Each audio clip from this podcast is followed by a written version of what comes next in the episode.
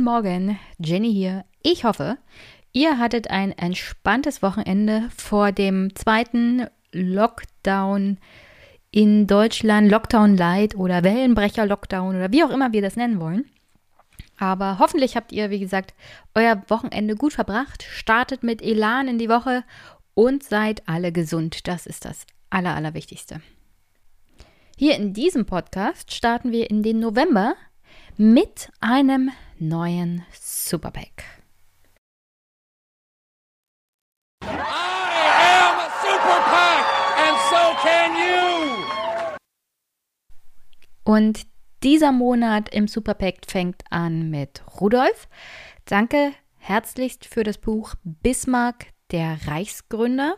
Das ist der erste Teil einer zweiteiligen Biografie von Otto Pflanze.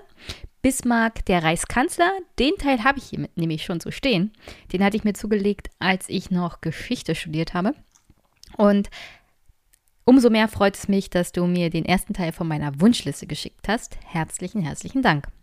Es geht weiter mit Emanuel, der hat mir 25 Euro per PayPal geschickt. Herzlichen Dank. Und danke auch an meine Steady-Mitglieder Klaus, Stefan, Patricia, Joachim, Silvana, Jonathan, Sebastian, Larissa, Jürgen, Niklas und Florian. Danke aber auch an meine Dauerspender. Das Geld kommt ja direkt aufs Konto und da habe ich keine weiteren Kosten mit im Gegensatz zu Steady, die kräftig reingreifen, aber es bleibt immer noch was übrig für mich. Also danke an Stefan für 5 Euro, danke Andreas, Tobias, Samuel und Philipp, 3,33 Euro, eine Schnapszahl. Danke an Andreas für 5 Euro, danke an Robert, Jonas, 10 Euro, herzlichen Dank. Danke auch an Johann. Und Harald schickt mir monatlich 11,11 Euro. Herzlichen Dank dafür. Danke für 5 Euro an Jens und Marcel. Danke an Christoph für 2,22 Euro. Ich liebe meine Schnapszahlen. Danke an Marc und Grüße nach Dublin. Deine 25 Euro Beitrag hier für den Podcast jeden Monat sind wirklich eine tolle Unterstützung. Danke auch an Thomas, 30 Euro für den Podcast und meinen Geburtstag. Herzlichen Dank. Danke an Paul Michael, Dominik, 5 Euro anonym. Danke an Maria, 5 Euro. Danke an Christian und Edith. Die beiden Dauerspender haben 20 Euro beigetragen. Danke an Ingmar, 15 Euro. Ich glaube, Ingmar ist auch einer der Spender der ersten Stunde. Herzlichen Dank. Danke an Felix, ebenfalls 11,11 Euro. Danke an Carsten, 7,68 Euro. Dankeschön an Lydia, Linda und Robert. Die spenden 10 Euro als Podcast Familienunterstützung. Und das hier ist ja auch ein Familienpodcast, also super Familienunterstützung kommt hier an. Dankeschön. Danke an Stefanie für 5 Euro. Danke Thomas. Dankeschön an Harald. Der ist hier der absolute Superspender diesen Monat, hat 100 Euro in den Topf für den Superpack geworfen. Und das ist für den Einmischen-Podcast und das Wahlbüro, also Wahl, Büro Ost. Das mache ich mit Frank.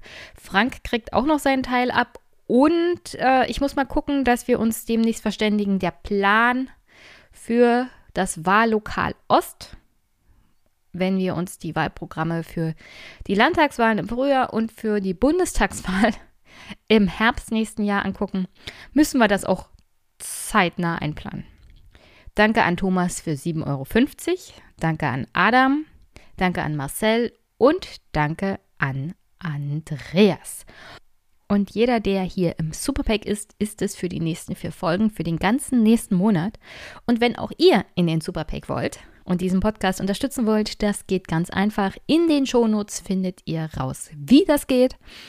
Es gibt die Möglichkeit an Überweisung aufs Konto, PayPal, Steady-Mitgliedschaft oder ein Geschenk von der Wunschliste, wie ihr das wollt.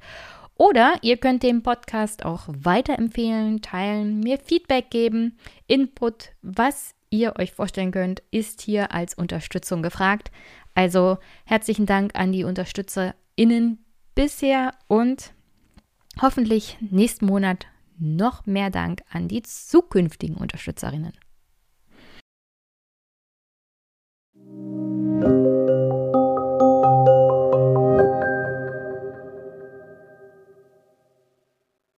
Und dann hier an dieser Stelle, wie immer, die Kommentare. Heute eigentlich nur ein Kommentar und zwar von Jonas zur letzten Folge Stefan Lambi im Wahn, die amerikanische Katastrophe und ich. Und Jonas hat geschrieben, Hi Jenny, vielen Dank für das interessante Gespräch mit Stefan. Mir ist dabei ein Gedanke gekommen, als ihr beide über die Außenpolitik eines möglichen Präsidenten Biden geredet habt. Unter Trump litt das Ansehen und internationale Standing der USA in so großem Maße, dass aus meiner Sicht eine Rückkehr zur Prä-Trump US-Außenpolitik nur schwer vorzustellen ist. Mein Wunsch wäre, dass die westliche Wertegemeinschaft den USA zukünftig auf Augenhöhe begegnen und mit höherem Druck als bisher auf deren Einhalten internationaler Regeln bestehen würde. Zum Zweiten würde ich noch eine Podcast-Empfehlung abgeben. Bei Intercepted wurde eine siebenteilige Reihe veröffentlicht namens American Mythology. Dort wurden die strukturellen Probleme, die zum Trump-Regime geführt haben, erläutert. Und Jonas hat einen Link dazu geschrieben, den findet ihr in den Shownotes. Danke und weiter so. Äh, herzlichen Dank für das Lob. Stefan Lambi ist ja natürlich auch ein wundervoller Gast und ich kann an dieser Stelle natürlich nur American Mythology schwerstens empfehlen. The Intercepted eigentlich ein ganz guter Podcast und auch die Reihe ist sehr, sehr gut. Wie gesagt, danke Jonas und liebe Hörerinnen und Hörer, ihr findet den Link in den Shownotes. Hört euch das ruhig an, denn AOC hat schon gesagt, wenn sich das Leben der einfachen Leute, also sogenannten einfachen Leute, wenn die Schere zwischen Arm und Reich sich nicht wieder ein wenig mehr schließt, wenn man nicht die strukturellen Probleme der Armut dort und diese strukturelle Armut hat auch sehr viel mit strukturellem Rassismus zu tun, wenn man alles das nicht angeht, sondern so tut, als könnte man weitermachen, als wäre Trump nie da gewesen. EOC hat gesagt, es gibt sehr viele Trumps da draußen und da ist auch ziemlich viel dran. Und die Gefahr ist an der Stelle wirklich, dass man dann jemanden bekommt, der nicht so dumm ist wie Trump der nicht so ein äh, völliger Narzisst und Soziopath ist wie er, sondern dass man dann jemanden bekommt, der intelligent ist und der charismatisch ist und der nicht nur auf Show macht und sich selber im Mittelpunkt sehen will, sondern tatsächlich die amerikanische Gesellschaft auf rechts drehen würde. Mit den Mitteln, die Trump jetzt auch benutzt hat, um Präsident zu werden vor vier Jahren. Also weiter so wie bisher könnte den Demokraten auch schwer auf die Füße fallen. Deswegen ist gerade diese Serie von The Intercepted schwer zu empfehlen, weil, ja, wie Jonas es geschrieben hat, die strukturellen Probleme, die zu Trump geführt haben, werden dort aufgearbeitet. Und man könnte dann die beiden Präsidentschaft daran messen, inwieweit sie das angegangen ist oder nicht. Es kann gut sein, dass wir in vier Jahren dann eine Camilla Harris als Präsidentin haben, aber auch hier bleibt das gleiche Problem. Solange die Strukturen, die in Amerika zu Armut und Rassismus führen, nicht angegangen werden, ist die Chance, dass sich sowas wie Trump nur noch schlimmer wiederholt, sehr, sehr hoch. Also herzlichen Dank, Jonas, für den Kommentar und die Podcast-Empfehlung.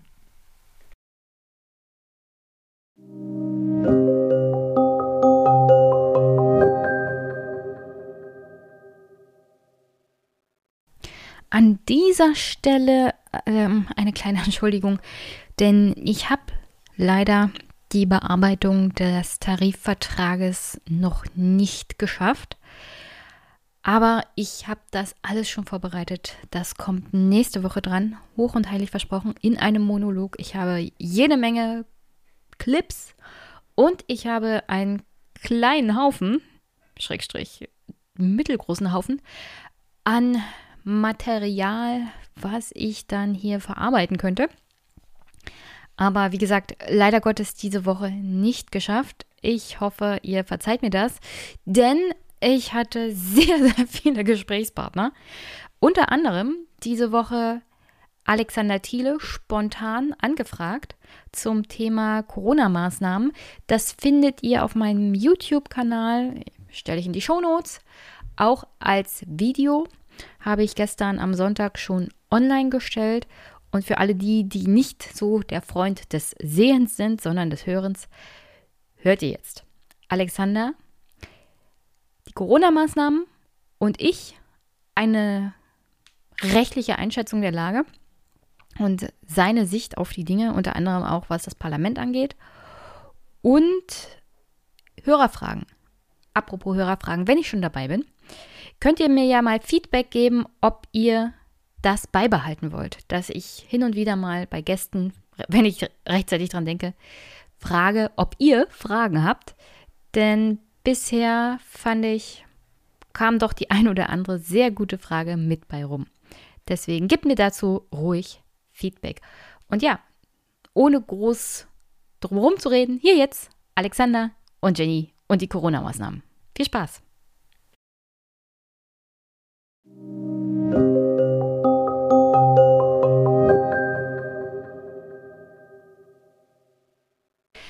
Hallo, liebe Hörerinnen und Hörer. Ich habe spontan einen äh, Sondergast zum Thema Corona und Einschätzung der Corona-Maßnahmen der Bundesregierung bekommen.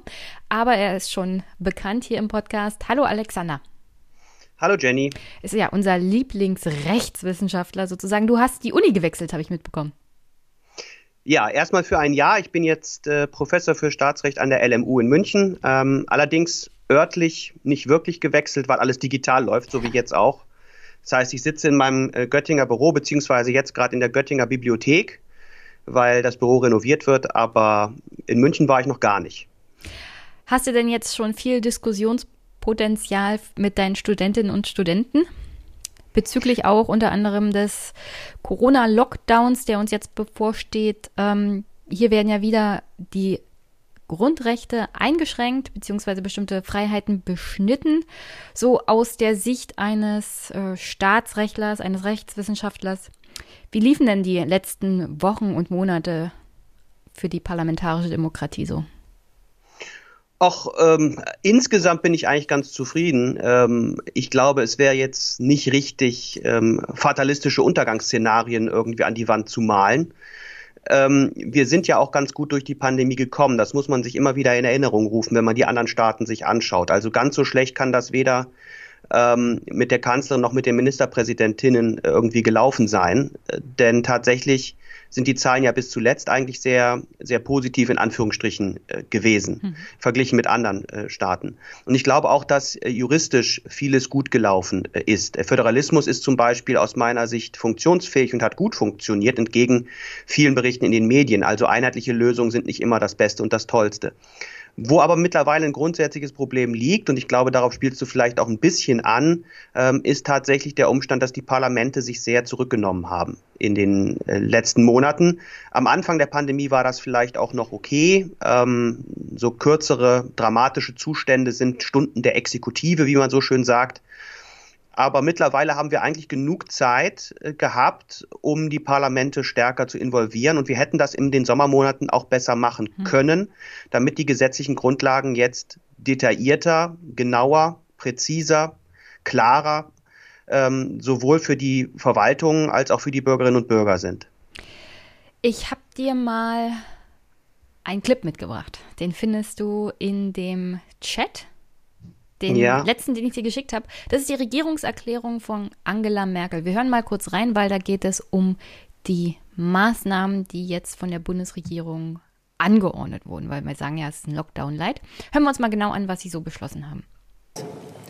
Deshalb haben sich die Regierungschefinnen und Regierungschefs des Bundes und der Länder gestern zu einer weiteren Konferenz getroffen und weitere Vereinbarungen beschlossen. Vom 2 vom Lest mal über Gewaltteilung nach. Wir haben also gemeinsam mit den Ministerpräsidentinnen und Ministerpräsidenten Folgendes beschlossen. Vom 2. November bis zum 30. November werden weitreichende Kontaktreduzierungen eingeführt. Nach zwei Wochen werden wir uns wieder treffen und gegebenenfalls notwendige Anpassungen vornehmen. Die Kontaktbeschränkungen beziehen sich vor allen Dingen auf private Kontakte. In der Öffentlichkeit soll es in Zukunft nur noch die Begegnung von zwei Hausständen, maximal zehn Personen geben. Private Kontakte sind insgesamt auf ein absolut notwendiges Minimum zu reduzieren. Auf nicht notwendige private Reisen ist zu verzichten, auch im Falle von Besuch bei Verwandten. Touristische Übernachtungsangebote wird es nicht geben. Einrichtungen der Freizeitgestaltung, der Kultur und der Unterhaltung werden geschlossen, ebenso Gastronomiebetriebe und bestimmte Dienstleistungsangebote. Wir haben uns entschlossen, neben dem sonstigen Wirtschaftsleben vor allen Dingen auch alles daran zu setzen, Kitas und Schulen aufrechtzuerhalten. Also, so im ersten Moment. Meine erste Frage hier wäre, wo ist eigentlich der Rechtsbegriff Lockdown geregelt? Der, das ist kein Rechtsbegriff. Das ist ein medial genutzter ähm, und auch von den politischen EntscheidungsträgerInnen genutzter Begriff, an den also erstmal überhaupt keinerlei normative Konsequenzen geknüpft sind. Was man unter einem Lockdown versteht, welche Maßnahmen, mhm. na, Maßnahmen man darunter fasst, das ist also völlig offen. Man muss als Jurist vor allen Dingen dann natürlich auf die einzelnen Regelungen schauen. Und wo man dann sagt, dass der Lockdown beginnt oder es noch ein Lockdown light ist oder es nur eine Beschränkung, das äh, ist rechtlich also ähm, zweitrangig beziehungsweise nicht ähm, von Bedeutung, sondern es kommt auf die konkreten Regelungen an.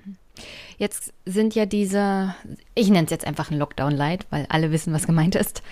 Dieser zweite Lockdown ähm, ist ja reichlich wenig, was Schulen und Kitas betrifft. Also alles das, was wichtig ist, um unter anderem auch das wirtschaftliche Leben am Laufen zu halten, damit die Menschen auf Arbeit können. Wird außen vor gelassen. Problem ist auch, wir können kaum nachvollziehen, wie die Ansteckungsketten sind. Die Gesundheitsämter haben es schon längst aufgegeben. Und die Maßnahmen, die hier angekündigt wurden, beziehen sich hauptsächlich auf den privaten Bereich. Wie weit darf denn die Bundesregierung, die Exekutive in den privaten Bereich von Bürgerinnen und Bürgern hineingreifen? Geht das hier zu weit sozusagen? Wäre die Frage.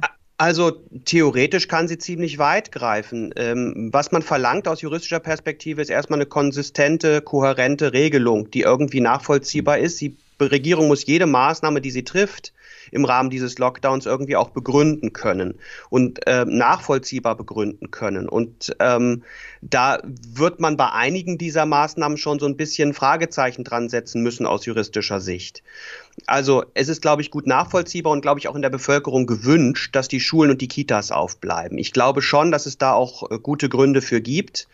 Ähm, einerseits, weil das eine große Bedeutung hat für die Entwicklung der Kinder, ähm, wenn die Schulen wieder geschlossen werden. Ich glaube, das, das kam nicht besonders gut an, äh, weder bei Eltern noch bei den, bei den Kindern. Und andererseits, weil es mittlerweile Studien gibt, die zeigen, dass die Befürchtung, dass das im Grunde die Virenschleudern schlechthin sind, ähm, sich nicht bestätigt haben. Also die Studien zeigen, dass offenkundig dort in den Schulen und in den Kitas gar nicht so viel passiert, was das Virus angeht. Also das kann man, glaube ich, ganz gut begründen. Ähm, daneben finden sich aber zahlreiche Maßnahmen, bei denen man jetzt nicht mehr ganz so sicher ist, ob das eigentlich trägt oder tragen kann. Denn ähm, zum einen sind ja einzelne Bereiche ausgenommen von diesem Lockdown. Du hast es angesprochen, Friseure zum Beispiel. Ähm, während Nagelstudios aber aufbleiben, äh, geschlossen werden müssen. Wo man sich fragt, wo ist jetzt eigentlich genau der Unterschied? Also ähm, im einen Fall werden die ha äh, Haare gemacht, im anderen Fall äh, werden, werden die Hände irgendwie bearbeitet. Das scheint mir jetzt nicht der entscheidende Unterschied zu sein. Rechtlich ist das aber vor relevant. Allem, vor allem bei Nagelstudios wird generell schon Maske getragen, auch vor Corona. Stimmt, das heißt, sie haben vielleicht sogar noch mehr Erfahrung. Ähm, aber man muss auch sagen, dass, dass äh, andere Bereiche wie zum Beispiel Gaststätten für sich genommen irgendwie keine besonderen Infektionsherde offenkundig waren. Äh, und die haben jetzt in den letzten Monaten tolle, tolle äh, Hygienekonzepte entwickelt. Gleichzeitig können aber Buchläden aufbleiben, wo man eben auch länger steht und mal so ein Buch liest mhm. und vielleicht auch mal nebeneinander länger steht. Also das Ganze ist schon so ein bisschen juristisch deswegen schwierig, weil wir gar nicht so hundertprozentig bisher wissen, wo die Infektionsherde eigentlich sind. Also jede einzelne Maßnahme für sich wahrscheinlich auch unterbleiben könnte. Aber das Problem ist, insgesamt steigen die Zahlen. Also irgendwo kommen die Infektionen schon her. Irgendwo muss das passieren. Und wir wissen leider nicht so genau wo. Wir wissen nur, dass Zusammenballungen von Menschen nicht gut sind. Wahrscheinlich. Ähm, unter welchen Bedingungen äh, unter welchen klimatischen Bedingungen, unter welchen räumlichen Bedingungen, das ist alles noch viel, äh, da ist alles noch viel unklar. Und das macht es juristisch eben so schwierig. Ich habe das gestern in einem Beitrag geschrieben, wir sind irgendwie alle für uns genommen nicht verantwortlich, aber alle zusammen irgendwie schon. Und das macht die Sache schwer für, für das Recht dazu mhm. zu packen, weil man notwendigerweise beim Einzelnen irgendwie zupackt. Wir werden äh, als Individuen adressiert und uns wird irgendwas untersagt, obwohl wir alleine nicht verantwortlich sind, sondern nur in der Gesamtheit. Das macht die Sache echt schwer. Ja, für mich ist es ja auch immer so eine Frage, was bedeutet das für die Demokratie? Und dann habe ich viel beobachtet, jetzt auch in letzter Zeit, die Akzeptanz dieser Maßnahmen und Regelungen nimmt auch ab. Also nicht nur bei den Corona-Leugnern, die ja von Anfang an völlig plemplem waren, was diese Verschwörungstheorien und sowas alles anging, aber so grundsätzlich nimmt die Akzeptanz ab. Ist es ein Problem, dass man äh, nicht genau geregelt hat, wer diese Maßnahmen denn trifft, insoweit, dass man das Parlament vor allem auf Bundes- und auf Landesebene zunehmend äh, beobachten konnte, dass das einfach außen vor blieb? Ist natürlich ein bisschen spekulativ. Demokratietheoretisch würde ich sagen, äh, ja. Ähm, in einer demokratischen Ordnung ist es nicht nur Entscheidung, dass ent gute Entscheidungen getroffen werden, sondern auch wer sie trifft und wie sie getroffen werden. Also auch der Weg zur Entscheidung ist zentral für eine demokratische Ordnung. Ähm, und exekutivische Entscheidungen zeichnen sich eben dadurch aus, dass sie sehr schnell getroffen werden können. Das kann die Exekutive. Deswegen ist sie in der Ausnahmesituation auch der erste Adressat für solche Entscheidungen oder der erste Akteur, der tätig wird. Parlamentarische Entscheidungen demgegenüber sind in der Regel etwas zäher und langsamer und das sollen sie auch sein. Das ist kein, kein Nachteil, sondern sie sind zäher und langsamer, weil wir dort um die richtige Lösung ringen, in Ausschüssen, aber auch in der Plenarsitzung, wo wir also uns gegenseitig dann Vorwürfe machen können, uns anschreien und ähm, ja, Oder möglicherweise auch bei der Kanzlerin, wie jetzt gerade richtig. auch zu hören war. Richtig, also dass auch die Emotionen ein bisschen hochkochen. Also wenn, wenn gesagt wird, äh, ach, das Parlament kann doch auch mal schnell entscheiden, darum geht es gar nicht. Natürlich kann das Parlament auch mal schnell entscheiden, aber dann handelt, handelt es nicht mehr parlamentscharakteristisch. Ja, das ist die Idee, dass es langsamer äh, agiert und deswegen mehr involviert, mehr integriert, ähm, Stimmen zu Wort kommen lässt, die man äh, möglicherweise sonst nicht hört. Äh, also auch Gegenstimmen. Ähm, denn die exekutivischen Entscheidungen prägen, sind ja dadurch geprägt, dass sie einfach präsentiert werden. Ja, also die Kanzlerin sitzt dann mit Markus Söder in der Regel und mit Herrn Müller da und äh, nacheinander, nach einer festgelegten Reihenfolge wird präsentiert, was jetzt Phase ist. Ähm, und der Weg der Entscheidung wird aber gar nicht kommuniziert und wir sehen ihn auch nicht. Das heißt, selbst wenn Sie darüber berichten, können wir das ja nicht hm. verifizieren, sondern wir sind ja nicht dabei. Also diese Hinterzimmerentscheidung ist klassisch für die Exekutive und die kann Akzeptanzprobleme für sich genommen dann hervorrufen, wenn ich mit diesen Entscheidungen nicht einverstanden bin, weil ich nicht weiß, haben die mich und meine Einwände überhaupt zur Kenntnis genommen. Also wie bei, bei Kindern, wenn die Eltern sagen, du hast jetzt Hausarrest, Punkt, akzeptieren wir das schon mal pauschal nicht, ja. Aber wenn die mir das erklären und mir das sagen, dann habe ich zumindest die Chance, mich auch zu artikulieren und vielleicht auch die Entscheidung am Ende dann nachzuvollziehen. Also das Erklären der Entscheidung und der Weg der Entscheidungsfindung ist wichtig und das gilt auch für demokratische Ordnung. Das heißt nicht, dass ich alle, dass ich davon ausgehe, dass wenn das Parlament jetzt das alles gemacht hätte, alles wäre Friede, Freude, Eierkuchen. Aber die Chance wäre höher. Die Chance wäre höher, die, ähm, die Debatten wären offener, transparenter, man könnte sich auch über diese Debatten in der Öffentlichkeit dann unterhalten und so weiter. Also das scheint mir doch schon ganz zentral zu sein. Das fehlt im Augenblick. Hm. Also für die Akzeptanz sehe ich das so wie du. Das Problem ist halt, wir sind in einer Krise, alles muss schnell entschieden werden, schnelle Entscheidungen gibt es von der Exekutive, aber die Rolle des Parlaments, vor allem das Plenum, äh, wo wir ja immer sagen, ja, da ist halt hm, da können Politiker ihre O-Töne ablassen. Für die tatsächlich politische Entscheidung spielt das eigentlich keine Rolle, sondern es ist so eine Art Schaulaufen. Aber ich sehe aber ein wichtiges Schaulaufen. Ja, ein, ein wichtiges das Schaulaufen. Das, das, die, die Kommunikation ist dabei ganz entscheidend, weil Bürgerinnen und Bürger tatsächlich, es dauert länger, aber man sieht, hier gibt es Argumente, hier gibt es differenzierte Herangehensweisen, beziehungsweise manche sehen das halt anders. Es werden Fakten ausgetauscht, unter anderem auch nicht nur Ideologien vorgetragen, und so kann ein Bürger sich auch eine eigene Meinung bilden und auch sehen, meine Meinung, die vielleicht konträr zu dem läuft, was jetzt entschieden wird, ist aber vertreten. Und dieser, dieser Part der Kommunikation fällt momentan völlig flach. Und das sehe ich als erhebliches Problem an, weil das gerade für solche hm, Querdenker-Demonstrationen und vielleicht auch für die AfD natürlich Futter ist. Absolut, ich bin da ganz bei dir. Also ich glaube, dass die Parlamente ähm, schon äh, eine stärkere Rolle spielen sollten und ich würde dir auch ein bisschen widersprechen wollen, dass wir im Augenblick noch äh, schnelle Entscheidungen brauchen. Also wir hatten doch den ganzen Sommer über Zeit. Äh, ich habe nicht gesagt, dass wir die schnellen Entscheidungen jetzt noch brauchen. Ich finde, okay. die Exekutive hat es tatsächlich im Sommer verschlafen, auf diese Corona-Situation einzugehen. Und äh, dass sie keinerlei Anspruch haben, das irgendwie anzugehen, sieht man auch darin, dass das Infektionsschutzgesetz jetzt äh, konkretisiert, verschärft werden soll und dass man da auch die zeitliche, äh, also das läuft ja nur, also diese, diese Sonderrechte, die der Gesundheitsminister hat, sollten ja nur zeitlich begrenzt sein. Das soll ja jetzt alles rausfallen.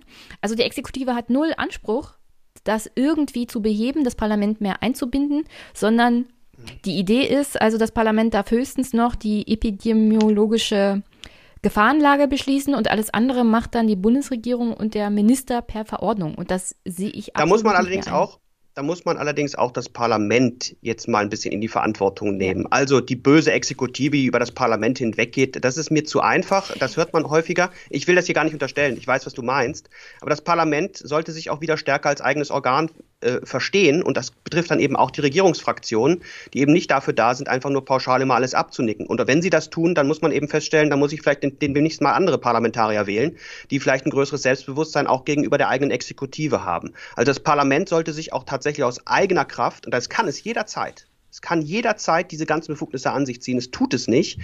Und das nur der Exekutive anzulasten, wie es bisweilen geschieht, so im Sinne von, das ist eine Bringschuld der Exekutive. Das sagst jetzt nicht du, aber das hört man in den Medien teilweise. Und bisweilen wird es auch so verbreitet, so dass die Exekutive sollte das Parlament mehr einbinden. Andersrum wird ein Schuh draus. Das Parlament muss die Exekutive wieder stärker an die Leine führen, äh, an der Leine führen. Und äh, das kann das Parlament aus eigener Kraft. Das tut es aber nicht, weil es natürlich die Regierungsfraktion sozusagen ähm, sich mit der eigenen Exekutive nicht anlegen mhm. will. Das, das ist okay, das ist ein politischer Prozess und das kann man auch so machen, ja. Ähm, aber da muss man eben wissen, dass dann vielleicht bei der nächsten Wahl gesagt wird, pass mal auf, du hast nicht genug äh, Rückgrat, äh, dich auch mal gegen die eigene Exekutive zu stellen, dich wähle ich nicht.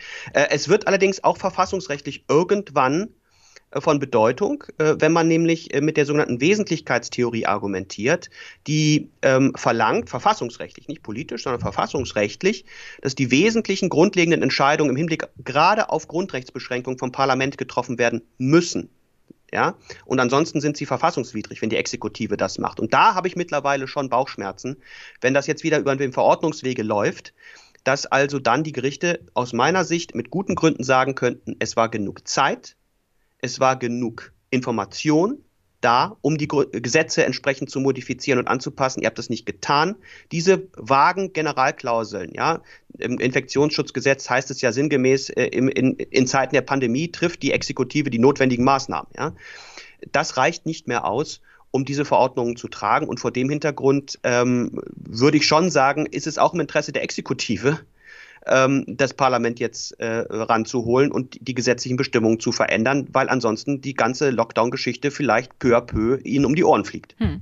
Also diese Bequemlichkeit auch mancher Abgeordneter, äh, vor allem denen, die in den Regierungsparteien sind, ist ja schon öfters mal beobachtet worden in Krisen tut man sich halt gerne zurücknehmen und sagen, ja, meine Partei ist jetzt hier in der Regierungsverantwortung und wir wollen das alles schnell entscheiden und das ist auch gut für unser Land ich hatte das ist da, unserem System aber immanent. Ne? Ich würde das ja, gar nicht so das, ist, das ist immanent und ich würde sagen, ich würde sagen, inhaltlich können wir dann noch mal eine Sonderfolge zu machen, weil das läuft schon eine ganze Weile so. Ich würde ja gerne mal wissen, ist das jetzt eigentlich die Stunde der Judikative? Weil man sagt immer Krisen, das ist die Stunde der Exekutive. Was ich beobachte, vor allem seit dem Sommer ist, es ist hier eigentlich die Stunde der Gerichte, die Stunde der Judikative. Ja, sie springt, wenn man so will, dem Parlament so ein bisschen zur Seite. Das kann man schon so sehen. Also die äh, Judikative hat am Anfang der Pandemie aus meiner Sicht nachvollziehbar sich stark zurückgehalten, weil die Informationen dürftig waren und die Exekutive irgendwie auf dürftiger Informationsgrundlage entscheiden musste, haben die Gerichte auch ähm, eher wohlwollend dann zugunsten der Exekutive entschieden. Im Laufe der Pandemie mit sinkenden Fallzahlen haben sie aber immer stärker auf die Begründung geschaut, immer stärker auf die Differenzierung geschaut und immer stärker auch verlangt, dass es Nachweise für die Notwendigkeit dieser Maßnahmen gibt und äh, wenig überraschend sind dann viele auch gekippt dieser Maßnahmen. Ähm, es gibt jetzt 60, 70 Entscheidungen oder so irgendwie. Ich habe den Überblick verloren, wo tatsächlich die Exekutiven, muss man ja sagen, sind ja die Länderexekutiven vor allen Dingen, die hier verlieren, also vor Gericht auch verloren haben. Ähm, ich glaube, dass man sich einfach klar machen kann, und äh, sollte, dass das nicht per se ein äh, Zeichen eines nicht funktionierenden Staatswesens oder sowas ist, wenn die Exekutive in Krisensituationen von der Judikative ein bisschen gebremst wird, sondern genau andersrum.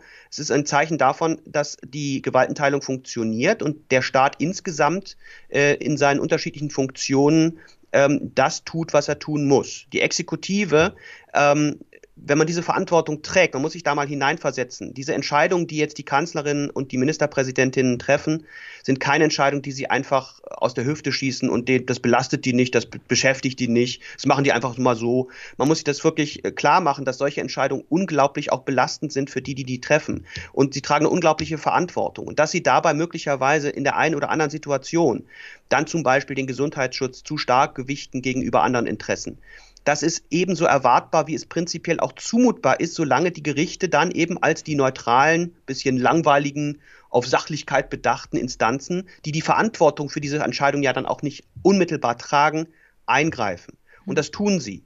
Und vor dem Hintergrund glaube ich, dass wir durch den Sommer mit den Maßnahmen gut durchgekommen sind. Ja, die Exekutive schlägt mal über die Stränge. Das sollte natürlich nach Möglichkeit nicht sein, aber es passiert. Und die Gerichte fangen das ein und die Ministerpräsidentinnen stehen dann blöd da. Auch ein Markus Söder, der mit dem Beherbergungsverbot sich ziemlich in die Nesseln gesetzt hat.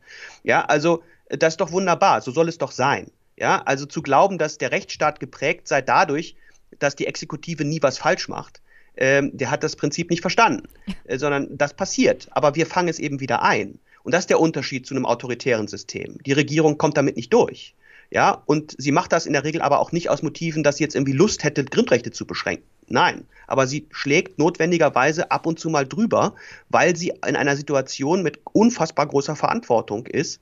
Und ähm, also ich bin eigentlich ganz glücklich, wie das läuft und finde das auch nicht schlimm. Trotzdem, zunehmend muss die, die Exekutive und die Länderexekutiven müssen zunehmend wieder anfangen, sich die verfassungsrechtlichen Implikationen klarer zu, werden, äh, klarer zu machen. Und das heißt, das Parlament muss wieder stärker ins Zentrum. Mhm.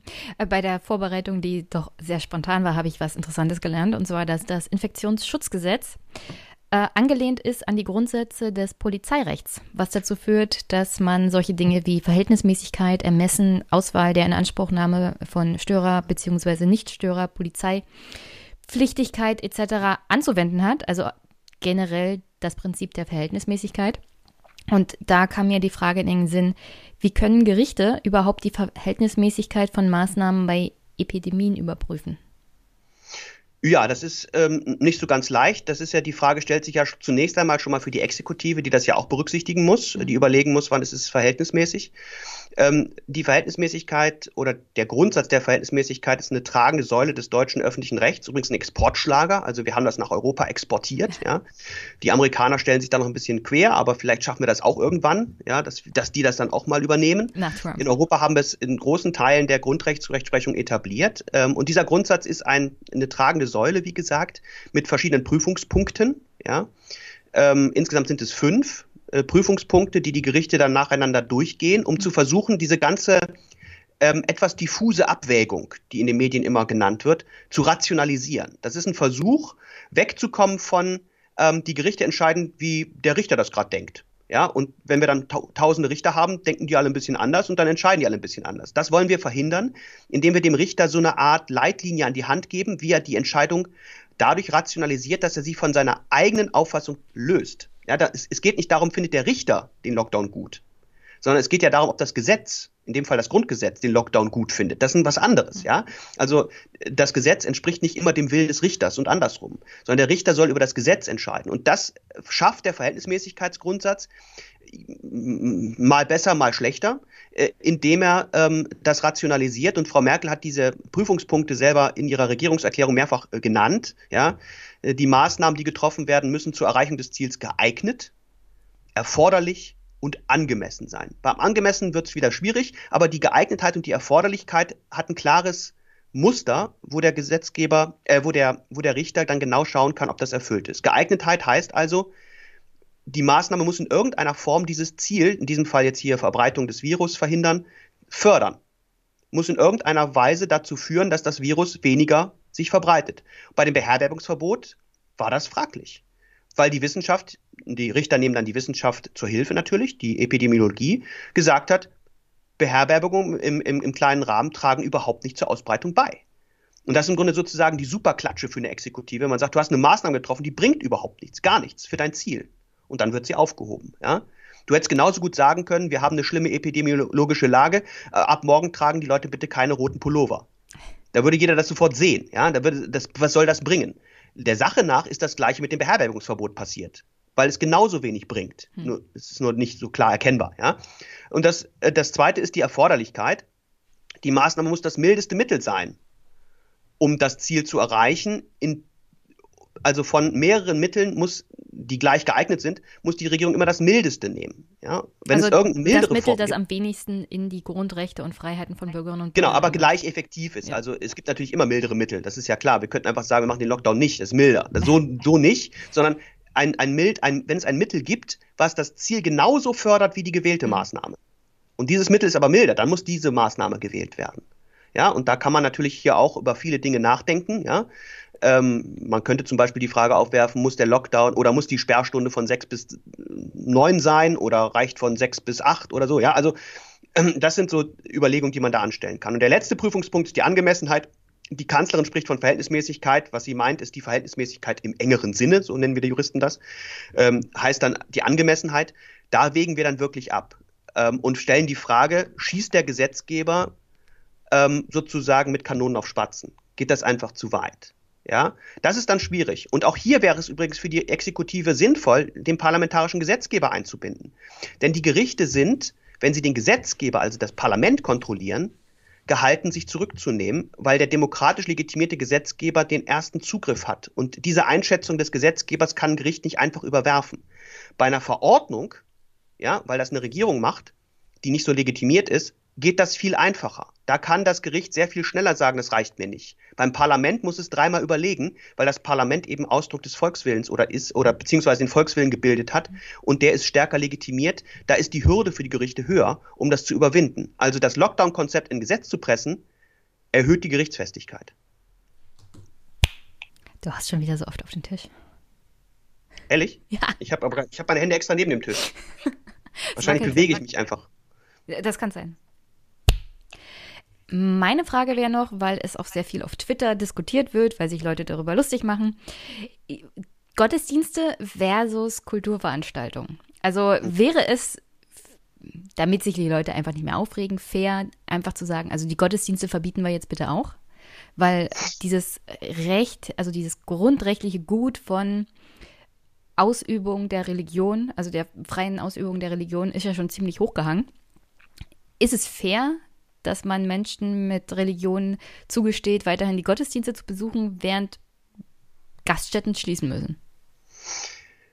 Ah ja, was ist schon fair, Jenny? Ne? Also das ist äh, vielleicht eine eigene Folge, wo wir über die Gerechtigkeit mal sprechen. Ähm, was ich sagen kann, ist, äh, also etwas flapsig, dann sollen doch die Theater sich zu Religionen erklären. Also dann machen wir eine Theaterreligion draußen, das ist jetzt ein neuer Gottesdienst. So einfach wird es nicht funktionieren, ja. Also ähm, klar. Ähm, normativ ist die Antwort, das Grundgesetz differenziert im Hinblick auf die Wertigkeit bestimmter Handlungen. Und das Grundgesetz hält die Religionsfreiheit ganz, ganz hoch und höher als andere in Anführungsstrichen Freizeitaktivitäten. Das heißt, die Religionsfreiheit einzuschränken und Begrenzungen vorzunehmen, ist schwieriger. Ich meine, die Gründe müssen noch stärker sein als in anderen Fällen. Ich kann leichter eine Theaterveranstaltung untersagen als ein Gottesdienst. Und zwar nicht, weil irgendwie die ähm, Regierung besonders religiös wäre oder so, sondern weil das Grundgesetz die Religionsfreiheit so hoch hängt. Das gleiche gilt übrigens nach der Rechtsprechung des Verfassungsgerichts eben auch für die fundamentalen Freiheiten, die für die demokratische Ordnung so wichtig sind. Also wir sehen ja auch, dass Versammlungen nicht pauschal unter, untersagt worden sind, wie beim letzten Mal, wo das dann relativ schnell von den Gerichten auch gekippt worden ist, weil Versammlungen und die Möglichkeit, sich zu artikulieren in der Öffentlichkeit, gerade in einer Zeit, wo die Freiheit ansonsten stark eingeschränkt wird und es viel Kritik gibt, also man sich auch mal Luft machen muss, unglaublich wichtig ist für eine demokratische Ordnung, um die Stabilität aufrechtzuerhalten. Und weil das eben stärkeres Gewicht hat als andere Freizeitbeschäftigungen, müssen die Gründe stärker sein, um es einzuschränken. Und da sagt die Regierung im Augenblick, die sind nicht so groß. Da nehmen wir mehr Risiken in Kauf um diese Freiheiten zu ermöglichen. Also das ist schon normativ fundiert, das hat schon eine Basis im Grundgesetz, diese Differenzierung. Warum spielt das Bundesverfassungsgericht aktuell überhaupt keine Rolle bei den Vorgehen gegen die Maßnahmen der Bundesregierung und der Länderregierung? Oh, es spielt schon eine Rolle. Ähm, es kommt nur meistens nicht dahin, weil es beim OVG schon aufgehoben wird. Und äh, der Staat ähm, kann nicht zum Bundesverfassungsgericht. Also zum Bundesverfassungsgericht kann nur der Bürger in dieser Situation, weil nur der Bürger Träger von Grundrechten ist. Der Staat ist an die Grundrechte gebunden. Und das Bundesverfassungsgericht überprüft, ob der Staat seiner Bindung nachkommt. Wenn auf einer unteren Instanz die Maßnahme schon aufgehoben wird, und das ist ja häufig so passiert in den letzten hm. Wochen, ähm, dass das OVG schon gesagt hat, äh, Schluss. Also Oberverwaltungsgericht. Äh, also Oberverwaltungsgericht, entschuldige, ja.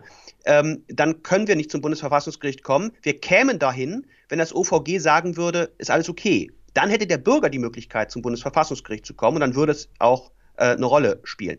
Es würde auch eine Rolle spielen, das Bundesverfassungsgericht, wenn der Lockdown jetzt gesetzlich geregelt wird. Denn gegen Gesetze kann ich tatsächlich auch als Bürger prinzipiell nur zum Bundesverfassungsgericht. Und nicht zu den ganzen vielen verschiedenen kleinen Gerichten. Ja, also, ja das Bundesverfassungsgericht hat ja auch äh, nochmal darauf hingewiesen, Subsidiarität, das meiste endet schon an unterster Stelle sozusagen des Rechts. Das sage ich meinen Studenten übrigens auch immer.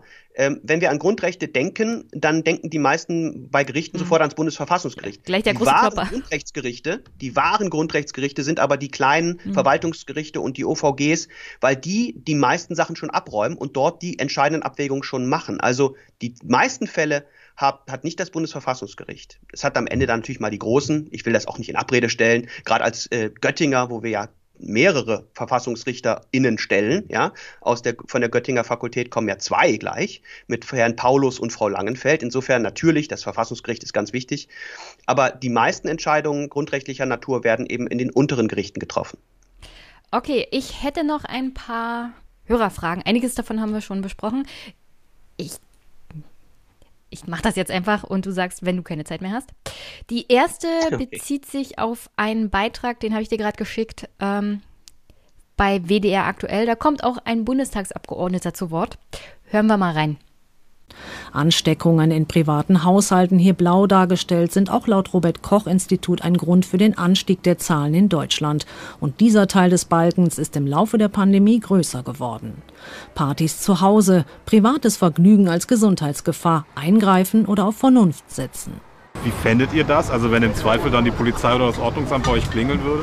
Ja, das ist dann halt so, kann man ja nicht mehr ändern. Also. Und ich würde es halt verstehen, also ich würde jetzt nicht so sein wie die meisten, ja, also ich würde mich nicht aufregen, sondern ich würde mir dann so denken, ja, das ist dann jetzt so und in einem halben Jahr ist es dann halt wieder anders. Gegen die vorgehen, die sich im Kiosk eindecken und dann zu Hause feiern, ist gar nicht so leicht. Im Artikel 13 des Grundgesetzes heißt es, die Wohnung ist unverletzlich. Das müsste man in dieser Pandemiesituation überdenken, fordert Karl Lauterbach. Hier ist nur die Frage, ob der private Raum, in dem ich lebe, ob der kategorisch anders zu sehen ist als zum Beispiel ein Raum, den ich anmiete oder ein öffentlicher Raum. Diese Unterscheidung macht das Virus nicht und von daher leuchtet mir diese kategorische Unterscheidung nicht ein, wenn wir erfolgreich in den nächsten Wochen einen Shutdown für die gesamte Gesellschaft vermeiden wollen. Okay, bevor ich mich wieder empöre und einen Rant verfalle bezüglich der Äußerungen eines Bundestagsabgeordneten. Wie ist es denn so mit der Unverletzlichkeit der Wohnung? Ja, sie ist nicht unverletzlich. Also das muss man einfach auch äh, klar sagen. Also das Grundgesetz ähm, beschreibt in Absatz 1 des Artikel 13 zwar, die Wohnung ist unverletzlich. Äh, in den weiteren Absätzen wird dann aber konkret vorgesehen, unter welchen Fällen, äh, unter welchen Konstellationen das eingeschränkt werden kann. Und ein ganz wichtiger Fall ähm, ist tatsächlich, das steht explizit in Artikel 13 Absatz 7 des Grundgesetzes, äh, ist die Bekämpfung der Seuchengefahr. Ähm, das steht ausdrücklich im Grundgesetz schon drin, stand schon seit 1949 da drin. Ähm, das heißt, ähm, es wäre etwas seltsam. Also ich will mal ein Beispiel geben. Die Wohnung ist deswegen schon nicht unverletzlich, weil wenn sie wirklich unverletzlich wäre, dann könnte ich ja darin machen, was ich will. Jetzt stelle, man stelle sich vor, du lebst mit deinem Partner da und man hört Schreie aus der Nachbarwohnung. Ja, und ihr beide überlegt, was machen wir jetzt? äh, gehen wir mal rüber oder rufen die Polizei und dann hört man mehr Schreie und dann hört ihr, äh, der bringt mich um, der bringt mich um. So, jetzt rufst du die Polizei und dann sagt die Polizei, ja, ist das in einer privaten Wohnung? Dann sagst du ja. Und dann sagt sie, ja, das ist blöd, weil die ist unverletzlich. Ähm, da kommen wir nicht rein, schade. Da würde, glaube ich, jeder irgendwie ein bisschen stutzig werden und sagen, das kann ja wohl nicht sein. Das heißt, wir sehen, es kann offenkundig Konstellationen geben, wo die Polizei hoffentlich in die Wohnung reingeht und zum Beispiel bei häuslicher Gewalt dann auch die Frau meistens, die es dann trifft, auch rausholt und äh, nicht auf das Gutdünken des Hausinhabers dann wartet, ja, ich verprügel die gerade, aber hier ist die Wohnung unverletzlich, bleibt mal schön draußen. Nein, natürlich kann die Polizei auch in Wohnungen gehen. Die Frage ist nur wann und was muss sie vorher tun. Und auch bei epidemiologischen Situationen, wenn wir feststellen, die privaten Partys sind tatsächlich ein Treiber, dann kann einerseits die private Party untersagt werden. Dann muss aber auch die Polizei die Möglichkeit haben, irgendwann da mal nachzugucken, wenn es Anhaltspunkte gibt, dass das nicht eingehalten wird. Die Frage ist nur, was verlange ich dafür? Und da verlange ich konkrete Anhaltspunkte. Also ich kann jetzt nicht anlasslos einfach irgendwie sämtliche Wohnungen durchforsten als Polizei, sondern ich brauche konkrete Hinweise, deutliche Anhaltspunkte dafür, dass da Verstöße signifikanter Natur stattfinden. Ich muss klingeln, ich darf nicht sofort rein, ich muss den Menschen fragen, was passiert da gerade, kannst du das erklären? Und wenn ich dann immer noch den Eindruck habe, dass da massive Verstöße laufen, dann kann ich im Zweifel natürlich auch rein. Sonst, was wäre das für eine seltsame Regelung sonst? Ja, wo man einfach sagt, ja, ist unverletzlich, ich kann hier machen, was ich will. So funktioniert es nicht. Aber dann hat ja Herr Lauterbach das Grundgesetz doch nicht so richtig gelesen, weil theoretisch besteht ja die Möglichkeit jetzt schon ja, für Polizei natürlich. und Ordnungsamt. Aber Herr Lauterbach ist auch Epidemiologe also und Politiker. Ich ähm, gehe nicht davon aus, dass er ständig alles im Detail mit der Rechtslage drauf hat. Dafür gibt es ja uns, Jenny. Wir klären das ja dann auf. ähm, nein, also, also wir klären jetzt hier Herrn Lauterbach auf. wir klären jetzt hier Herrn Lauterbach auf. Also im Ernst, ich will überhaupt nicht jetzt äh, äh dafür plädieren, dass wir ständig von morgens bis abends in irgendwelche Wohnungen hineingehen. Darum geht es nicht. Und auch die Polizei irgendwie jetzt einfach ständig äh, an der Tür klopft und guckt. Aber dass es diese Möglichkeit unter sehr, sehr, sehr, sehr engen Voraussetzungen geben muss, leuchtet ein weil es ansonsten tatsächlich eine Katastrophe für die Handlungsfähigkeit des Staates und die Gesellschaft insgesamt wäre. Ja. Also wenn jetzt alle Leute einfach anfangen, ich mache die Party halt jetzt zu Hause, kommt ja eh keiner gucken, dann haben wir ein Problem. Und das muss der Staat für die Gemeinschaft unterbinden können. Ja, im ersten Moment verstehst du sicherlich, dass ich ein bisschen ja. angepiekst war, weil diese Herangehensweise, also wir können jetzt sozusagen machen, was wir wollen, unter anderem auch einfach so ohne Ankündigung irgendwelche Wohnungstüren klopfen und da das Leute belästigen. Nicht. Das geht absolut nicht. Und Nein. gerade in Ostdeutschland kannst du dir vorstellen, dass man da besonders ja, natürlich. Das kann ich absolut verstehen. Und ähm, ähm, die Wohnung ist auch heilig, im wahrsten Sinne des Wortes. Also das ist ein, ein, ein privater Rückzugsraum, ein, äh, wie ich das nenne, äh, ein klassischer Raum der Dunkelheit, hm. den der Staat nicht ausleuchten darf. Ähm, aber eben nicht absolut. Es muss Gründe geben. Ich habe diese Gewaltfälle genannt, wo jeder sagen würde, das kann ja wohl nicht sein. Da würde man genau andersrum argumentieren. Kann ja wohl nicht sein, dass der Mann da seine Frau verprügelt und die Polizei geht nicht rein. Da würde jeder sagen, hallo, da muss er reingehen. Ähm, der Sache nach ist das hier auch so. Ähm, wir, wir, wir haben eben bestimmte Konstellationen, wo die Wohnung doch in Anführungsstrichen verletzlich ist, aber eben unter sehr, sehr engen, strengen Voraussetzungen. Nicole fragt, worin liegt der infektiöse Unterschied zwischen Friseursalon und Massage, Tattoo und Kosmetikstudios? Wie kann da juristisch argumentiert werden? Also im Großen und Ganzen schwierig. hatten wir das ja schon angesprochen. Ist wir haben das ja schon angesprochen. Ich glaube, dass das ein Problem ist, weil es tatsächlich überhaupt nicht mehr nachvollziehbar ist, weil auch die Tätigkeit fast identisch ist. Also äh, man kriegt da so eine Handmassage, im anderen Fall kriegt man eine Kopfmassage und ähm, beides ist irgendwie identisch, was das Infektionsrisiko angeht, aus meiner laienhaften epidemiologischen Sicht. Ich sehe nicht, wo der Unterschied liegt und ich bin ähm, ja auch skeptisch, ob das halten wird vor diesem Hintergrund, weil diese Differenzierung mir tatsächlich überhaupt nicht mehr einleuchtet. Okay.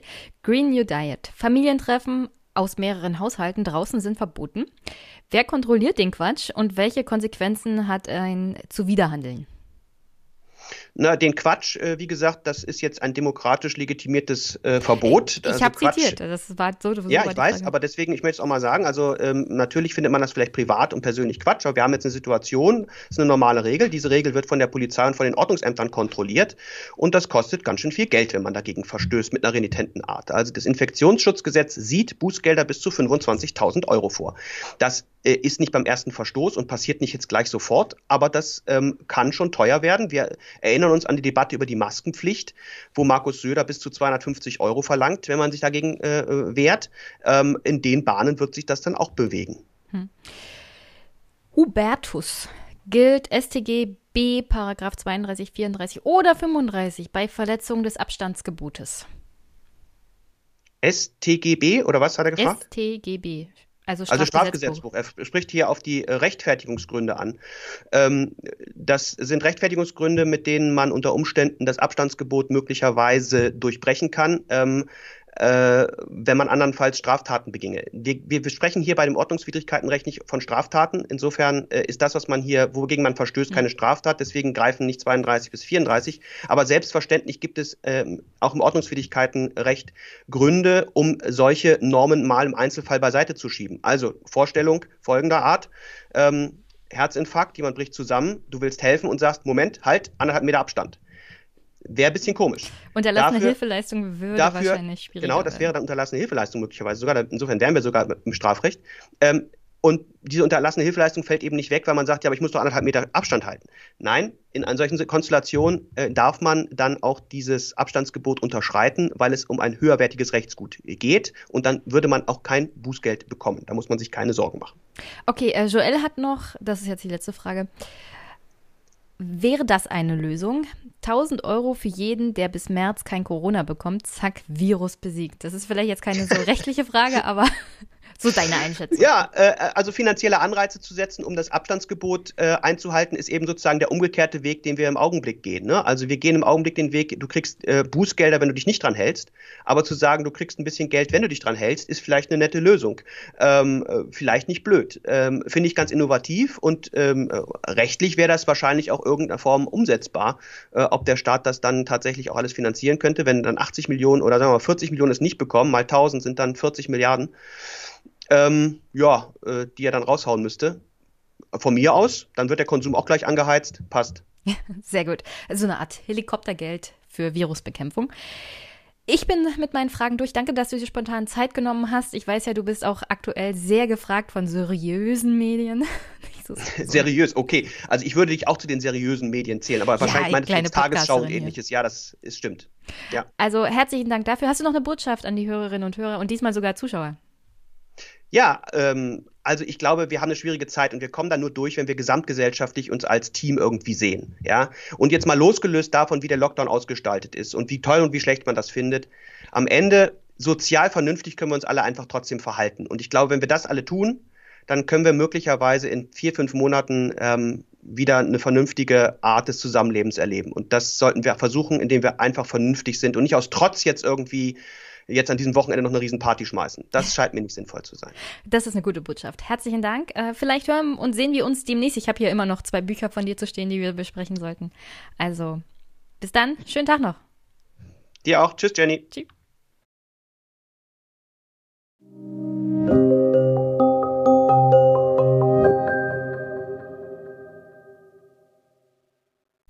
Und ich hatte ja nicht nur spontan Alexander Thiele zu den zweiten Corona-Maßnahmen angefragt. An der Stelle nochmal, sorry, Alexander. Ich habe es zeitlich etwas überzogen. Es war eigentlich eine halbe Stunde ausgemacht und dann wurden das auf einmal eine Dreiviertelstunde. Aber er hat gut durchgehalten und huh, das passiert mir nicht wieder.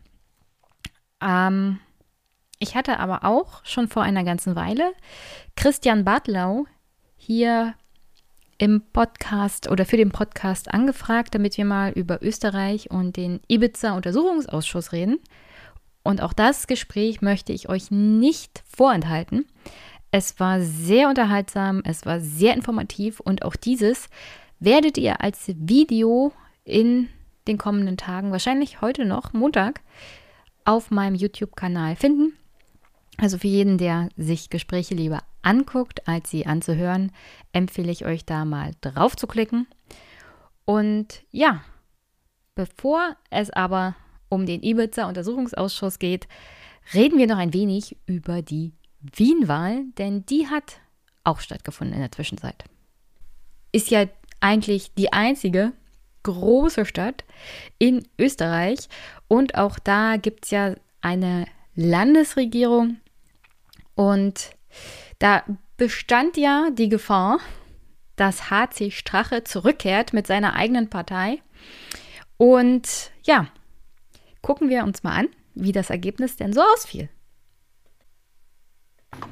Manche Wählerinnen und Wähler in Wien hatten klare Erwartungen.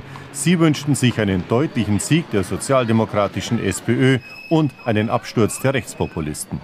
Rot wird gewinnen, Grün zulegen und der Strache hoffentlich abstürzen. Vielleicht haben wir da eh Chancen dafür, dass wir da ein bisschen mehr Überraschung kriegen. Also ich habe jedenfalls die Sozialisten gewählt und ich hoffe, dass es für die Sozialsozialisten gut ausgeht. Nach den ersten Hochrechnungen ist klar, dass die SPÖ weiter den Bürgermeister stellt. Amtsinhaber Michael Ludwig ging als haushoher Favorit ins Rennen. Er bleibt Regierungschef im Bundesland Wien. Die rechtspopulistische FPÖ verliert dagegen etwa zwei Drittel ihrer Wähler. Viele Anhänger offenbar immer noch enttäuscht, ein Jahr nach dem Skandal um den damaligen FPÖ-Chef Strache. Er war heute mit einer eigenen Liste angetreten, scheitert laut Hochrechnungen aber an der 5%-Hürde. Verbessern können sich die Grünen, die sich Hoffnung machen, weiter mit der SPÖ zu regieren. Deutliche Zuwächse schafft die ÖVP, die Partei von Kanzler Kurz. Sie wird zweitstärkste Kraft. Stärker werden auch die liberalen Neos. Sie gelten als ein möglicher Koalitionspartner für die SPÖ. Die Wahl in Wien fand wegen Corona unter verschärften Sicherheitsbedingungen statt. Wählen mit Maske, Desinfektionsmitteln und wenn möglich mit eigenem Kugelschreiber. Wegen Corona stieg der Anteil der Briefwahlstimmen auf etwa 40 Prozent, ein Rekord. Die Auszählung wird darum länger dauern. Also die SPÖ ist der haushohe Sieger dieser Wien-Wahl, beziehungsweise der Wahl im Bundesland Wien. Äh, auch sehr süß, unsere Nachbarn. Warum hat die FPÖ verloren? Also das werdet ihr gleich auch bei dem Gespräch zwischen Christian und mir hören. Es ist nicht so sehr die Ibiza-Affäre an sich und die Tatsache, dass man offensichtlich in Österreich käuflich ist. Das betrifft übrigens alle, ja, nicht nur die FPÖ, die ÖVP oder sonst wen, sondern alle Parteien da sind sehr, sehr eng verbunden mit dem ein oder anderen Unternehmer. Und da gibt es auch Probleme, was die Medienlandschaft angeht. Aber ich will nicht allzu viel vorgreifen.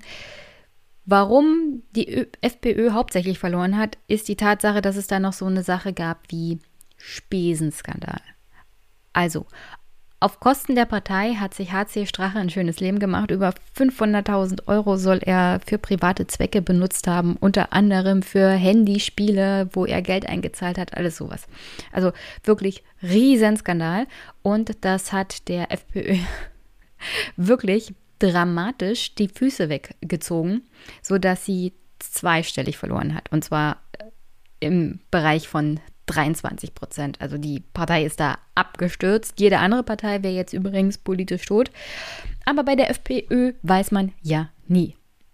Und die ÖVP von Herrn Kurz, der Bundeskanzler ist, hat in Wien dazu gewonnen, hauptsächlich deswegen, weil sie die FPÖ einfach mal rechts überholt hat, beziehungsweise alles das an Inhalten aufgesogen hat, was vorher die FPÖ da so gebracht hat. Also sehr, sehr ausländerfeindlich, sehr asylfeindlich und so generell nicht sehr angenehme Themen. Ähm, sie hat also versucht, wieder das Original zu werden bei diesen Sachen. Das war bisher die FPÖ. Mal sehen, wie lange sich das hält. Und zu den Grünen und der SPÖ. Die Grünen sind ja aktuell auf Bundesebene in einer Koalition mit der ÖVP. Und in Wien sind sie davon ausgegangen, die Roten haben gewonnen, also die SPÖ hat 2% dazu gewonnen. Die Partei ist in einer sehr, sehr komfortablen Lage, sich auszusuchen, wer der Koalitionspartner wird. Die Grünen gewannen dazu und man dachte, jetzt geht das so weiter. Und dann kam es zu einem Paukenschlag, von dem ich von ÖsterreicherInnen gehört habe, dass es ein wirklicher, also eine wirkliche Überraschung war, eine politische Überraschung sondergleichen. Denn anscheinend will die SPÖ nicht mehr mit den Grünen regieren. Gucken wir mal in den Bericht von ZIP 2 rein. Wir beginnen heute in Wien, wo sich vor wenigen Monaten wohl kaum jemand gedacht hat, dass diese beiden Herren nach der Wahl eine Koalition bilden könnten. Die erste rot-pinke Regierung in Österreich. Sozialliberal nennt sie Bürgermeister Ludwig.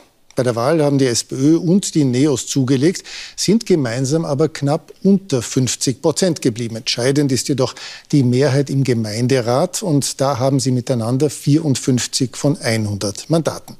Die Grünen sind damit trotz historisch bestem Wahlergebnis nach zehn Jahren Koalition aus dem Rennen und in ganz Österreich gibt es künftig keine rot-grüne Regierung mehr. Der Bürgermeister hat sich entschieden. Statt veganem Biogebäck will er pinke Punschkrapfen. Schon bei den Sondierungsgesprächen hat die SPÖ das Menü auf den Gesprächspartner abgestimmt. Am besten hat es Bürgermeister Ludwig offenbar mit den Neos geschmeckt. Für so eine rot-pinke Koalition findet Ludwig heute sogar schon eine Marketingüberschrift. Eine Fortschrittskoalition, für die erste sozialliberale Koalition in Österreich und dass wir vertiefende Koalitionsverhandlungen starten wollen mit den Neos, und zwar ab heute.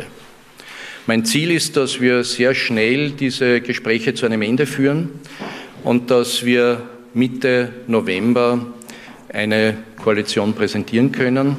Sichtlich enttäuscht kommentiert die aktuelle grüne Vizebürgermeisterin die Entscheidung.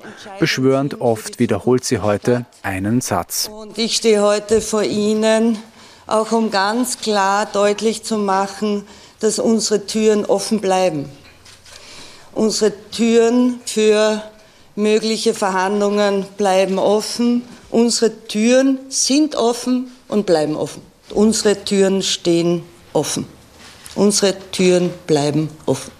Für Neos hängt der Himmel dagegen voller Geigen. Ihr Verhandlungsführer ist zuversichtlich, dass am Ende eine Koalition mit stark pinker Handschrift vor allem bei Bildung und Transparenz stehen wird. Es geht darum, dass ich mich und wir uns mit aller Kraft für eine Reformkoalition in Wien auch einsetzen werden. Die möglicherweise erste sozialliberale Koalition in Österreich.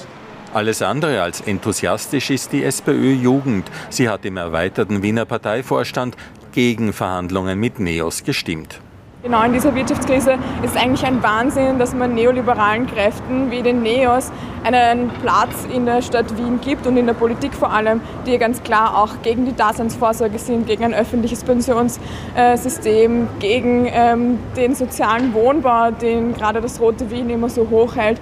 Der Politikbeobachter sieht jedoch mehrere Gründe, warum Bürgermeister Ludwig sich für die Pinken entschieden hat. Einerseits kann er sich äh, tatsächlich von seinem Vorgänger emanzipieren. Äh, Michael Häupl hat Rot-Grün erfunden, das war damals neu äh, und bundesweit wirklich aufsehenerregend. Und dasselbe macht jetzt äh, Michael Ludwig eben mit Rot-Pink. Äh, der zweite Grund ist tatsächlich einer, äh, der machtstrategisch zu begründen ist, denn natürlich gibt es bei den Neos nur einen Stadtrat und insofern kann man das politisch auch billiger haben im Sinne dessen, was man an Machtkompetenzen nur abgeben braucht in diesem Fall. Pinke Punschkrapfen kriegt man halt auch günstiger als veganes Biogebäck. Also diese pinken Punschkrapfen sehen ja wirklich furchtbar ungesund aus. An alle ÖsterreicherInnen, die hier zugucken und zuhören, gib mir doch mal ein Feedback. Wie wird denn das so aufgenommen? Vielleicht kann sich ja Tanja bei mir melden.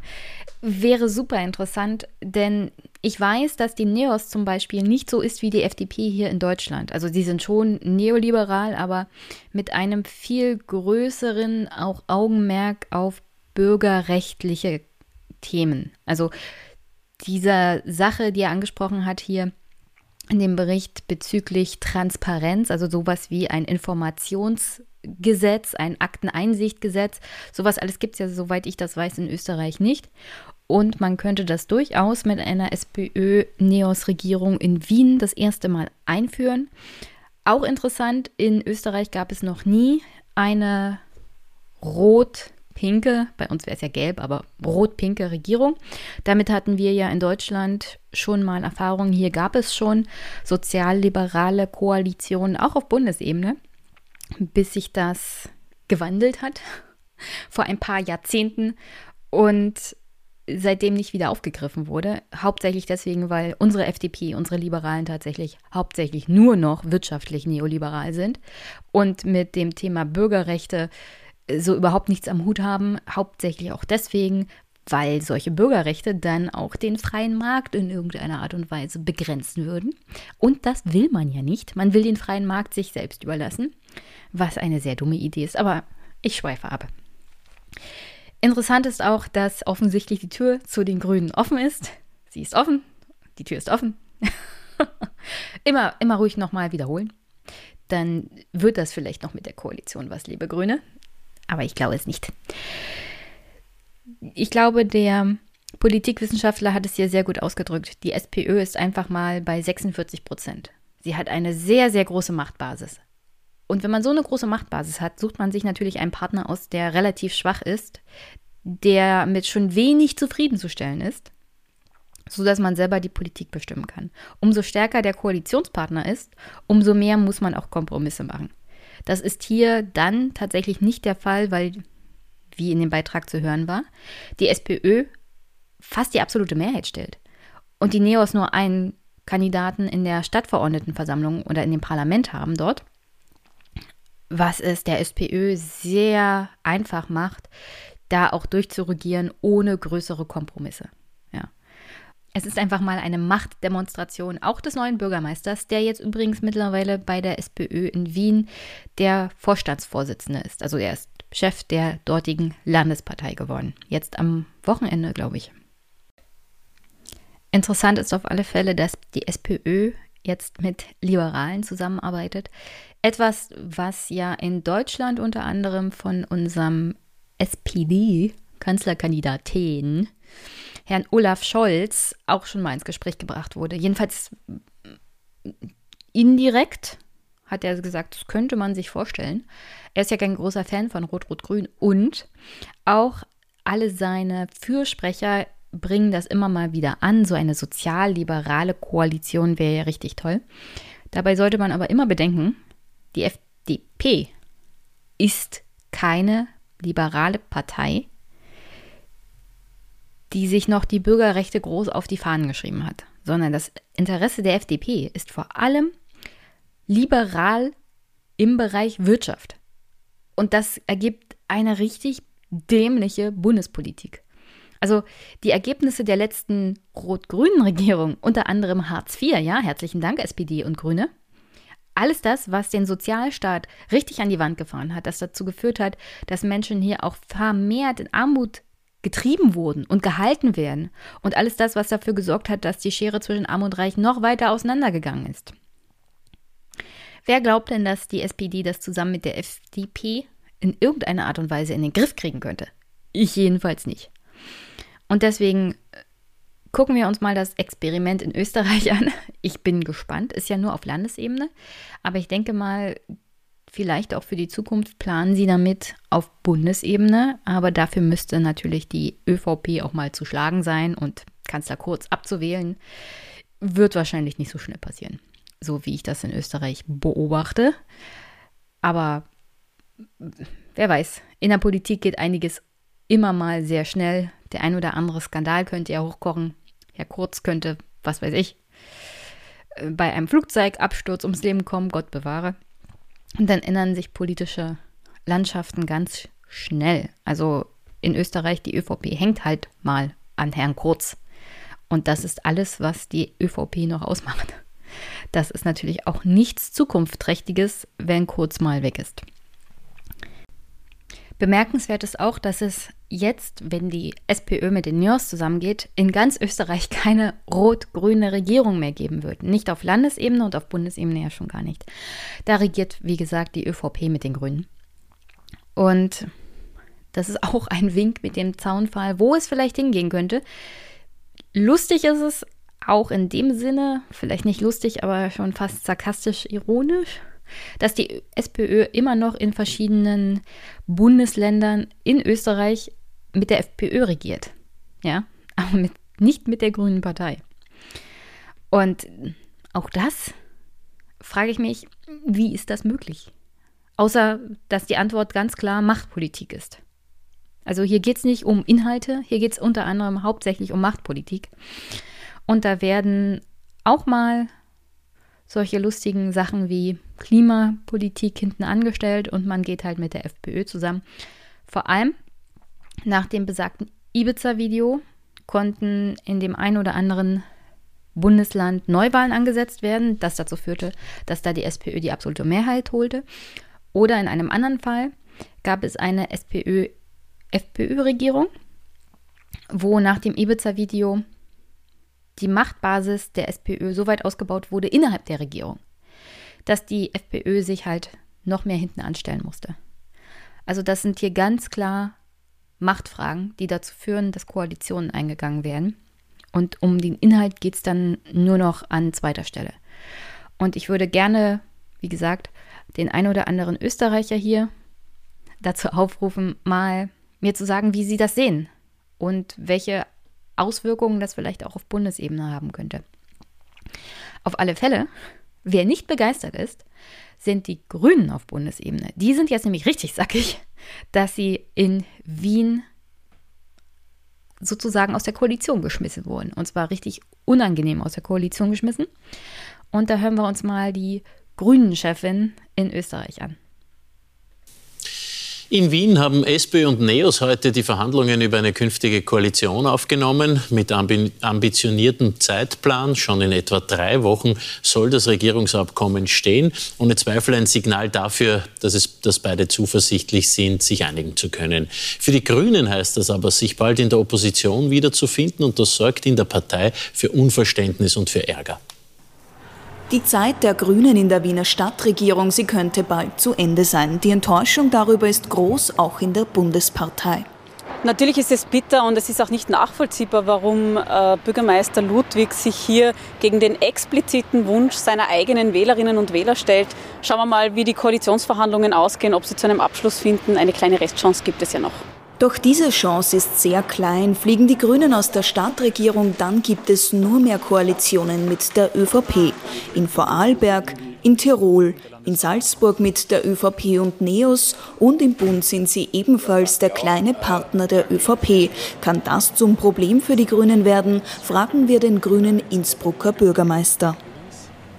Mir wäre es lieber, wenn es Rot-Grün als linkes Modell auch gäbe. Und das hat Wien gut getan. Und deswegen ärgert es mich, dass der Bürgermeister Ludwig das nicht ebenso sieht, sondern diesen Wechsel vorgenommen hat. Jetzt also Opposition in Wien. Forderungen nach personellen Konsequenzen gibt es nicht aus Bund und Ländern. Aber Ratschläge? Das ist immer schlecht, von Vorarlberg aus Ratschläge zu erteilen. Die werden das selber wissen. Ich bin dafür, äh, jetzt sich einfach neu aufzustellen. Man ist jetzt Oppositionspartei. Das das können die Wiener Grünen auch, da bin ich mir sicher. Noch Vizebürgermeisterin Birgit Hebein steht jedenfalls bereit, falls die rot-pinken Verhandlungen doch scheitern. Nachvollziehbarerweise sind die Grünen nicht sehr angetan, was diese Koalitionsverhandlungen bzw. wahrscheinlichen Koalitionen mit SPÖ und NEOS angeht. Interessant hier ist auch, dass die Grünen dann nur noch in Koalition mit der ÖVP und den NEOS sind in den anderen Bundesländern, wo sie an der Regierung sind. Und dass sich die Grünen eine Regierung mit der SPÖ wünschen als linkes Modell. Ich frage mich, wie kam das dann zu den Regierungen mit der ÖVP in den anderen Bundesländern? Gab es keine Alternative mit der SPÖ? Also auch hier wieder die Frage gerne an meine ÖsterreicherInnen wie viel Schuld an dieser Entwicklung tragen vielleicht auch die Grünen selber, die sich ja dahin entwickelt haben, hm, lieber mit der ÖVP, also lieber den Spatz in der Hand als die Taube auf dem Dach sozusagen. Das war ja das gleiche Argument, warum sie in die Bundesregierung gegangen sind, damit sie sich bei dem Thema Umweltpolitik etablieren können, beziehungsweise, beziehungsweise dort Einfluss nehmen können. Äh, wie erfolgreich ist das überhaupt? Ich glaube nicht so erfolgreich, wie man sich das wünscht. Bei bestimmten Themen, die die Grünen auch in Österreich gerne anders gehandhabt sehen wollen, wie zum Beispiel Asylpolitik und so. Da sagen sie ja immer, da sind wir raus, das ist nicht unser Fall, ja. Das ist die Sache von der ÖVP, das ist laut Koalitionsvertrag ihr politisches Steckenpferd und da haben wir nicht mit reinzureden. Also wie gut tut das überhaupt den Grünen? Und welche Rolle spielen die Grünen selber dabei, dass sie sich offensichtlich zum Hauptkoalitionspartner der rechtskonservativen, konservativen ÖVP entwickelt haben? Weil von nichts kommt nichts, ja. Das kann nicht alleine die Schuld der SPÖ sein. Also Österreich, unsere Nachbarn sind auf alle Fälle spannend unterhaltsam zu beobachten und auch öfters mal verwirrend. Wie gesagt, Feedback ist da immer herzlich willkommen. Würde ich mich freuen, da mehr Einblicke zu bekommen. Was ist denn da los bei euch? und was können wir daraus lernen als Deutsche? So, wir wollen das ja nicht unbedingt mit der ÖVP an der Regierung, die die FPÖ rechts überholt. Ja, das ist auch nicht sehr angenehm, sich das vorzustellen. Obwohl die CSU unter Söder ja mit dieser Tour an Politik stark gescheitert ist. Und er hat daraus gelernt und seine Machtpolitik ganz anders umgestellt. Aber wie gesagt, Österreich ist ein Buch mit sieben Siegeln, was die Politik dort angeht. Ich freue mich jedenfalls auf Feedback. Was hoffentlich nach der heutigen Folge kein Buch mit sieben Siegeln ist, ist ein bisschen der ganze Skandal um das Ibiza-Video, was daraus gefolgt ist, was aktuell da los ist im Ibiza-Untersuchungsausschuss.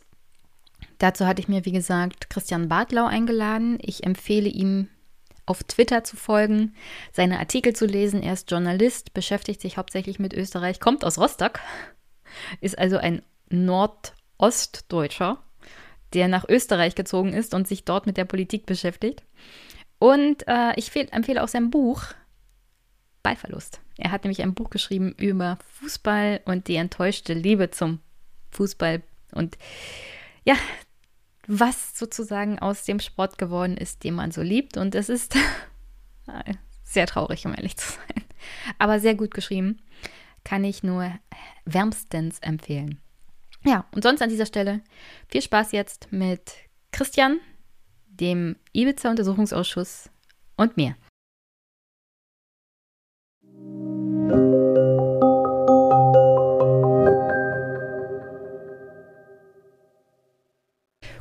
Guten Abend, liebe Hörerinnen und Hörer und liebe Zuschauende, weil heute machen wir ja mit Video. Ich habe einen Gast da, Christian. Hi Christian. Servus, moin moin. Wir kennen uns ja schon aus dem Polykick Podcast. Da haben wir über dein Buch Ballverlust gesprochen. Und da habe ich dann festgestellt, du bist auch sowas wie ein Journalist. und ähm, für Österreich zuständig. Und für alle Hörerinnen und Hörer und Zuschauende, die dich noch nicht kennen, weil sie skandalöserweise den Polykick nicht hören, stell dich mal kurz vor. Ja, also, ich bin Christian Bartlau, komme ursprünglich eigentlich aus Mecklenburg-Vorpommern, bin in Rostock geboren. Und dann hat mich irgendwie der Lauf des Lebens nach Österreich verschlagen. Vor so ziemlich genau sechs Jahren äh, bin ich äh, von Berlin nach in die Nähe von Wien gezogen. Und da lebe ich jetzt äh, als freier Journalist, arbeite für hauptsächlich deutsche Medien, unter anderem ntv.de, unter anderem Berliner Tagesspiegel, Deutschlandfunk, ähm, mehr oder weniger als freier Korrespondent. Also ich erledige alles, was so äh, aus Österreich kommt und was so interessiert. Hauptsächlich ist es natürlich immer was Politisches, also äh, Sebastian Kurz äh, und andere. Und, und äh, früher ja noch äh, Heinz-Christian Strache, das ist ja jetzt vorbei. FPÖ ist ja auch so ein bisschen, da reden wir bestimmt auch nachher drüber. Kommt alles noch, kommt alles. Ja, genau. Gibt es denn in Österreich jemand anders als Herrn Kurz aktuell, über den es sich zu lohnen berichtet? zu berichten lohnt. Äh, ja, nicht einen von der Strahlkraft, das muss man schon sagen. Es ist auch für mich sozusagen als Journalisten so ein bisschen Glück, dass Österreich ähm, jemanden hat, also ganz wertfrei gesagt, für mich als Journalisten ist das äh, Glück, dass Österreich jemanden hat, der auf europäischer Bühne so viel Aufmerksamkeit erzeugt ähm, wie Sebastian Kurz. Das ist für so ein kleines Land ja nicht selbstverständlich, dass ähm, man irgendwie den Kanzler unbedingt kennt. Ich weiß jetzt nicht, ob, ihr, ob du den Premier von Litauen oder so kennst oder ja, weiß ich ja, nicht. Natürlich, natürlich. Mir fällt bloß gerade der Name nicht ein. Genau, mir auch nicht. Und ähm, deswegen, ähm, nee, er ist die einzige Person von wirklich ähm, großer Strahlkraft jetzt, wo halt, wie gesagt, Heinz-Christian Strache kannte man vorher schon auch noch, glaube ich, in, in Deutschland. Äh, aber der ist ja jetzt so ein bisschen weg vom Fenster, eigentlich seit, seit drei Wochen, ähm, äh, seit der Wienwahl. Genau, nein. Also sonst Achso, übrigens für alle, die es interessiert, der Premierminister von Litauen heißt Saulius Skervanelis. Mhm. Und ich bin mir ziemlich sicher, jemand weiß, wie man das ausspricht. Genau. Ich leider nicht. Nehmt es mir nicht übel. Okay. Also ja, Österreich hat mit zwei, seinen, ich glaube, zwei Millionen Einwohnern. Was? Nein, Österreich hat viel mehr Einwohner. Äh, Achso, das ist, glaube ich, die Einwohner alleine von Wien. Genau, ja, richtig. Also circa 8,4, glaube ich, sind es oder so. Oh, doch ähm, so viele. Ja. Fast ja, so. ja, ja, doch. Da, da hat ja. ja tatsächlich mehr Einwohner als Brandenburg. Ja. Also man kann, das ist irgendwie ganz interessant, die ähm, Verhältnisse lassen sich von Deutschland immer so ungefähr 1 zu 10 halt übertragen. Also das ist also ungefähr zehnmal größer ist äh, Deutschland ähm, als Österreich, genau. So kann man sich das immer alles ausrechnen, so was so Wirtschaftsleistung und so anbelangt.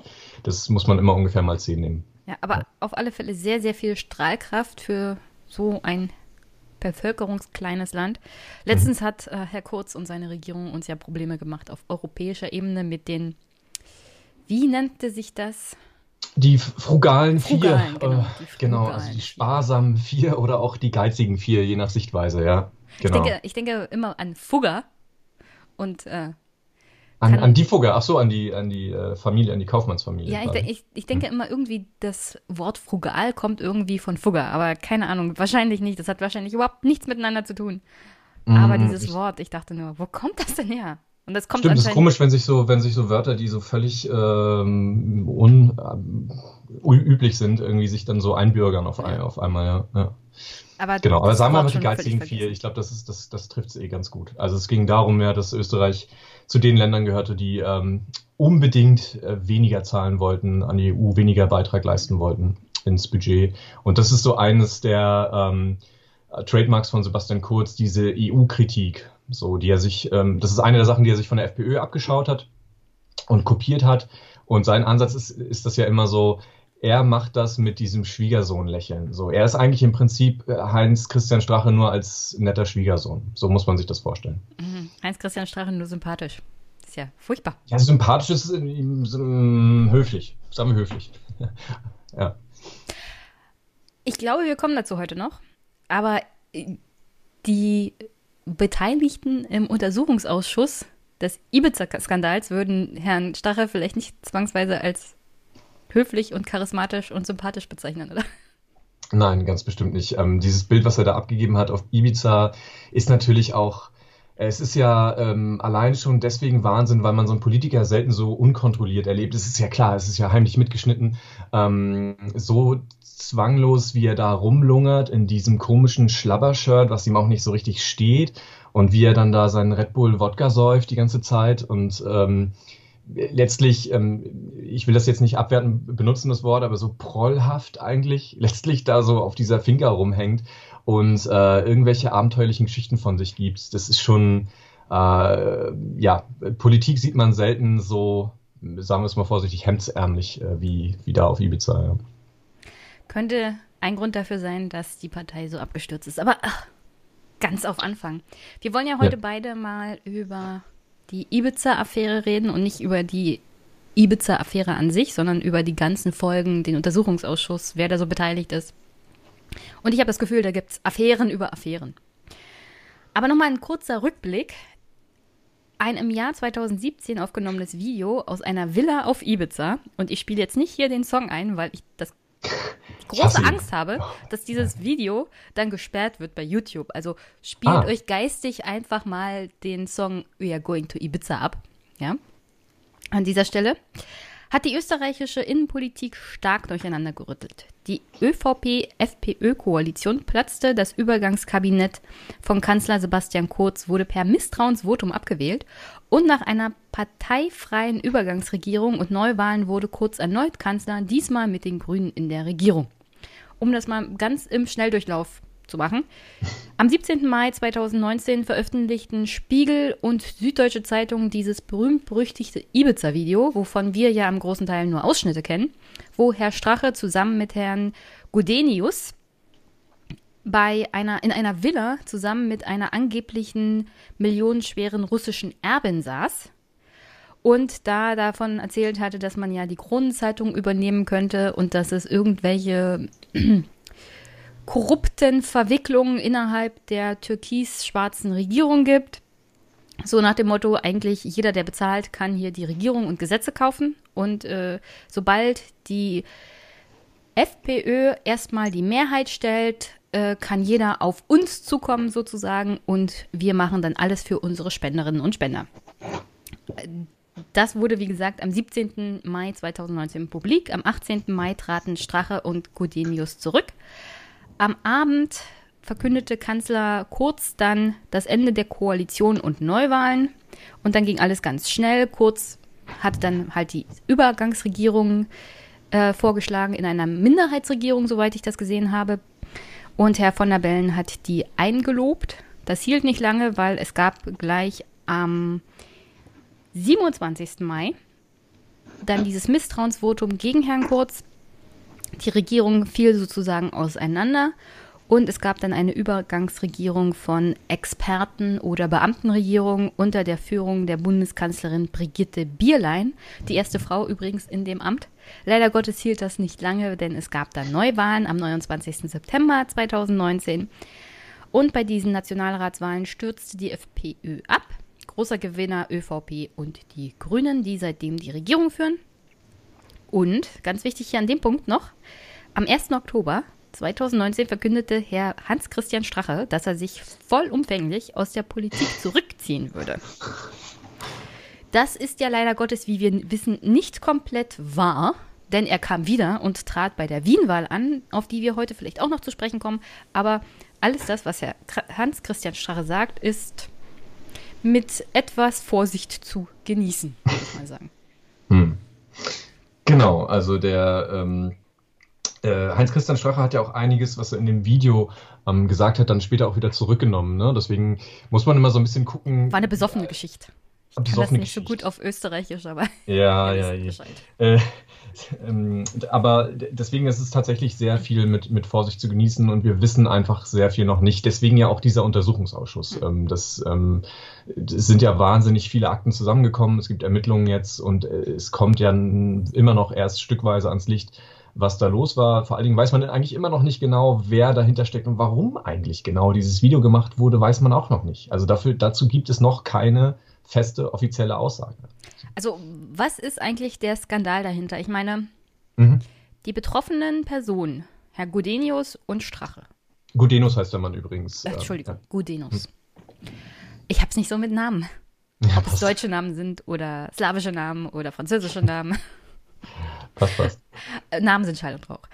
Also Herr Gudenus und Herr Strache sind ja dann zurückgetreten. Die Regierung flog auseinander. Es gab Neuwahlen. Die betreffende Partei wurde abgestraft. Äh, damit sollte doch das Ganze eigentlich erledigt sein. Warum gibt es da überhaupt diesen Untersuchungsausschuss noch? Es gibt einen zentralen Satz in diesem Video. Und dieser zentrale Satz lautet, Novomatic zahlt alle. Novomatic, für die, die es nicht kennen, ist ein Glücksspielkonzern, äh, Milliardenumsatz, so vier Milliarden oder so im Jahr machen die. Denen gehören in Deutschland unter anderem diese Löwenautomaten, also diese, diese Dattelautomaten von Löwen. Und äh, denen gehören so einige Casinos, Spielbanken, auch in Berlin zum Beispiel eine. Und äh, dieser Konzern sitzt in Niederösterreich, hier bei mir um die Ecke, und äh, hat es sich in den letzten 15 Jahren zur Aufgabe gemacht, in der Politik äh, masterplanmäßig äh, sich zu vernetzen. Ähm, es gibt tatsächlich einen niedergeschriebenen Masterplan und in dem steht im Prinzip drinne, äh, wie man sich die Politik äh, gefügig macht. Und das sind hauptsächlich durch Geldgeschenke, ähm, Sponsorings und so weiter. Also es geht letztlich immer darum, ähm, dass Novomatic etwas für Politiker und Politikerinnen tut, damit die dann im Umkehrschluss was für Novomatic tun, zum Beispiel ähm, Liberalisierung des Glücksspielgesetzes, ähm, die äh, Privatisierung der staatlichen Casinos. Ähm, und in dem Fall gab es in der ähm, nach Ibiza-Koalition zwischen eben Sebastian Kurz, ÖVP und Heinz-Christian Strache, FPÖ, gab es ähm, Verhandlungen über Glücksspiellizenzen. Und da gab es dann wirklich ernsthafte Hinweise darauf, dass es einen Deal gab, dass die FPÖ nämlich einen ihrer Männer in den Aufsichtsrat ähm, der Casinos, also die sind teilstaatlich, entsenden durfte und im Gegenzug hat die Novomatic für ihre Zustimmung, weil die Novomatic hängt wieder auch bei den Casinos drin, äh, im Gegenzug zur Zustimmung der Novomatic bekommt die Novomatic äh, Glücksspiellizenzen, Online-Glücksspiellizenzen. So, das ist natürlich ein klassisches ähm, Do und Des, also dieses. Äh, also quid pro quo. Du gibst was. Äh, ja, genau. Trump würde, würde sagen quid pro quo. Äh, äh, genau. Das ist klassisch quasi. Und das ist der, ähm, der Connex von Ibiza zur türkisblauen Regierung unter Sebastian Kurz und Heinz-Christian Strache, nämlich ist das, was Heinz-Christian Strache erzählt hat auf Ibiza. Novomatic zahlt alle und er hat ja noch erklärt, wie man, wie man genau zahlen kann an Parteien, nämlich über so Vereinskonstruktionen, äh, indem man das so ein bisschen verschleiert, am Rechnungshof vorbei, sagt er und so und erklärt dieser angeblich schwerreichen Russin da, wie, wie man das genau macht. Und dann sehen wir auf der anderen Seite, aha, da passiert das also in dieser Regierung. Und deswegen äh, wird sich, ähm, hat sich dieser Untersuchungsausschuss dann formiert, weil untersucht wird, wo war das noch so? Ähm, weil diese Casino-Sache ist relativ klar. Also da, da, ähm, da gibt es ja auch strafrechtliche Ermittlungen. Deswegen der ähm, Finanzminister, der damalige, ist ähm, unter den Beschuldigten. Und da wird es ziemlich klar ein Urteil geben und das ist ziemlich klare, würde man jetzt denken, ziemlich klare Korruption. Aber es gibt noch viel, viel mehr Deals. So. Und hinter diese Deals mhm. will dieser Untersuchungsausschuss gucken. So, der heißt auch offiziell, wenn ich das ganz kurz sagen darf, äh, Untersuchungsausschuss, Untersuchungsausschuss betreffend mutmaßliche Käuflichkeit der türkisblauen Bundesregierung. So. Also nicht Ibiza-Ausschuss. Der heißt kurz Ibiza-Ausschuss, aber genau, der, die Langfassung war das, was ich eben gesagt habe, ja. Da kennen wir, kennen wir aus Deutschland, weil der Mautausschuss heißt auch nicht Mautuntersuchungsausschuss oder der Berateraffärenausschuss heißt auch nicht Berateraffärenausschuss, ah, okay. sondern die haben dann auch immer ganz andere Namen. Mhm. Aber für den Volksmund, damit er den wiedererkennt. Mhm. Und weil es ja eine Berichterstattung einfacher ist, sagt man dann also kurz Mautausschuss genau, oder so das Problem so ein bisschen beim Ibiza-Ausschuss ist, dass die Leute natürlich, äh, das merke ich, wenn ich mit Redaktionen drüber rede, denken die, aha, Ibiza-Ausschuss, dann suchen die da also das Video oder so. Aber ähm, es geht gar nicht so sehr um das Video bei der ganzen Sache. Also es sind ja sozusagen zwei Stränge, die wir haben. Ähm, deswegen gibt es auch zwei Staatsanwaltschaften, die ermitteln in der Sache. Einmal äh, ermittelt die Oberstaatsanwaltschaft Wien gerade, wer sind eigentlich die Drahtzieher hinter dem Video? Und warum haben die das überhaupt gemacht und haben die das äh, vielleicht äh, zum Verkauf angeboten und so weiter? Wo ist es? Mittlerweile aber ist das ja. überhaupt wichtig? Genau, das ist eine gute Frage. Eigentlich ist das gar nicht so wichtig. Aber das ist natürlich das, was im Boulevard äh, irgendwie der totale Aufreger ist, als die ähm, Ende Mai 2020 dieses Video gefunden wurde. Wenn ich das jetzt richtig im Kopf habe, war das im Mai 2020, haben sie das Video gefunden. Mhm. Und äh, das ist dann natürlich sofort durchgesickert und dann war das großer Titelaufmacher und dann hat man nochmal das Fahndungsfoto von dieser angeblichen Oligarchennichte, ähm, der Aljona Makarov war ihr Deckname. Äh, haben sie das Fahndungsfoto irgendwie auf alle Boulevard-Titelseiten gehievt und so. Und in Wahrheit ist das aber total unerheblich. Also mich, mich interessiert das im Prinzip null, wer das genau gemacht hat. Was heißt null? Aber ja, irgendwer wird das gemacht haben. Ich würde vermuten, aus einfach aus Geldgründen. Ich würde vermuten, da wollte irgendjemand was erpressen. Ähm, das ist meine Vermutung. Aber wahnsinnig mehr steckt da nicht dahinter, glaube ich. Also ich würde es ja schon begrüßen, wenn vor allem dieser Vorwurf im Raum ist, dass es da um Erpressung ging und dass man versucht hat, da hat sich Strache damit zu erpressen. Mhm. Bei null Sympathie für die FPÖ und Herrn Strache ist das, wäre das natürlich ein Verbrechen. In dem, mhm. also in dem Aspekt sollte man das natürlich aufklären. Aber Voll. alles darüber hinaus weiß ich nicht, warum man in Österreich Polizei und Staatsanwaltschaft damit beschäftigt, was es jetzt mit diesem Video auf sich hat. Vor allem deswegen, weil offensichtlich die Polizei das Video durchaus sichergestellt hat, aber dann, ähm, jetzt greife ich ein bisschen vor, mit geschwärzten Szenen dem Untersuchungsausschuss zur Verfügung gestellt hat. Also, äh, ja. Aber es ist irre, jetzt, dieser Ibiza-Untersuchungsausschuss hat das Video Jetzt werde ich mal, ja, sorry, jetzt werde ich mal äh, versuchen, ein bisschen die Fragen strukturiert abzuarbeiten, die ich habe. Ja. Also eine Folge des Videos war dieser Untersuchungsausschuss. Gab es denn noch andere? Ähm, naja, du hast angesprochen, die Regierung ist auseinandergeflogen, ähm, natürlich. Ähm, die FPÖ hat seitdem mit, ähm, mit äh, schlechten Ergebnissen zu kämpfen. Also die sind immer noch nicht sozusagen, politisch haben sie sich davon nicht erholt. Ähm, es gibt äh, staatsanwaltlich, staatsanwaltschaftliche Ermittlungen, wie gesagt. Ähm, zum einen die wegen der Drahtzieher, zum anderen ähm, ermittelt die Wirtschafts- und Korruptionsstaatsanwaltschaft. Da gibt es insgesamt gegen Heinz-Christian Strache gab es, glaube ich, vier Verfahren. Eins ist mittlerweile eingestellt, wenn ich richtig, eins oder zwei sind, sind glaube ich, eingestellt. Übrigens auch nur deswegen eingestellt, es ist auch so ein bisschen Österreich, ehrlich gesagt, weil ähm, das, was Heinz-Christian Strache da gemacht hat, nämlich dieser Nichte die Korruption anzubieten, war zu dem Zeitpunkt nicht strafbar, weil er noch nicht Amtsträger war. Wir sind im Sommer 2017 auf dieser Finca mhm. Und da war er noch nicht Vizekanzler, sondern das wurde erst ein paar Monate später. Und das österreichische Gesetz kennt zwar Bestechung von Amtsträgern, aber nicht Anbahnung, wenn du noch kein Amtsträger bist. So. Keine Angst, das, heißt, das, kennt man in Deutschland auch nicht. Also, echt nicht? Ah, da nicht, euch nicht so das ist irre. Das ist, also was ist, was ist denn das für eine Regelung? Soll übrigens auch jetzt ähm, die Justizministerin hat versprochen, das zu reparieren, das, das Gesetz und ähm, das auszudehnen ähm, auf Leute, die halt kandidieren auch für, für Ämter. Das ist natürlich komplett irre.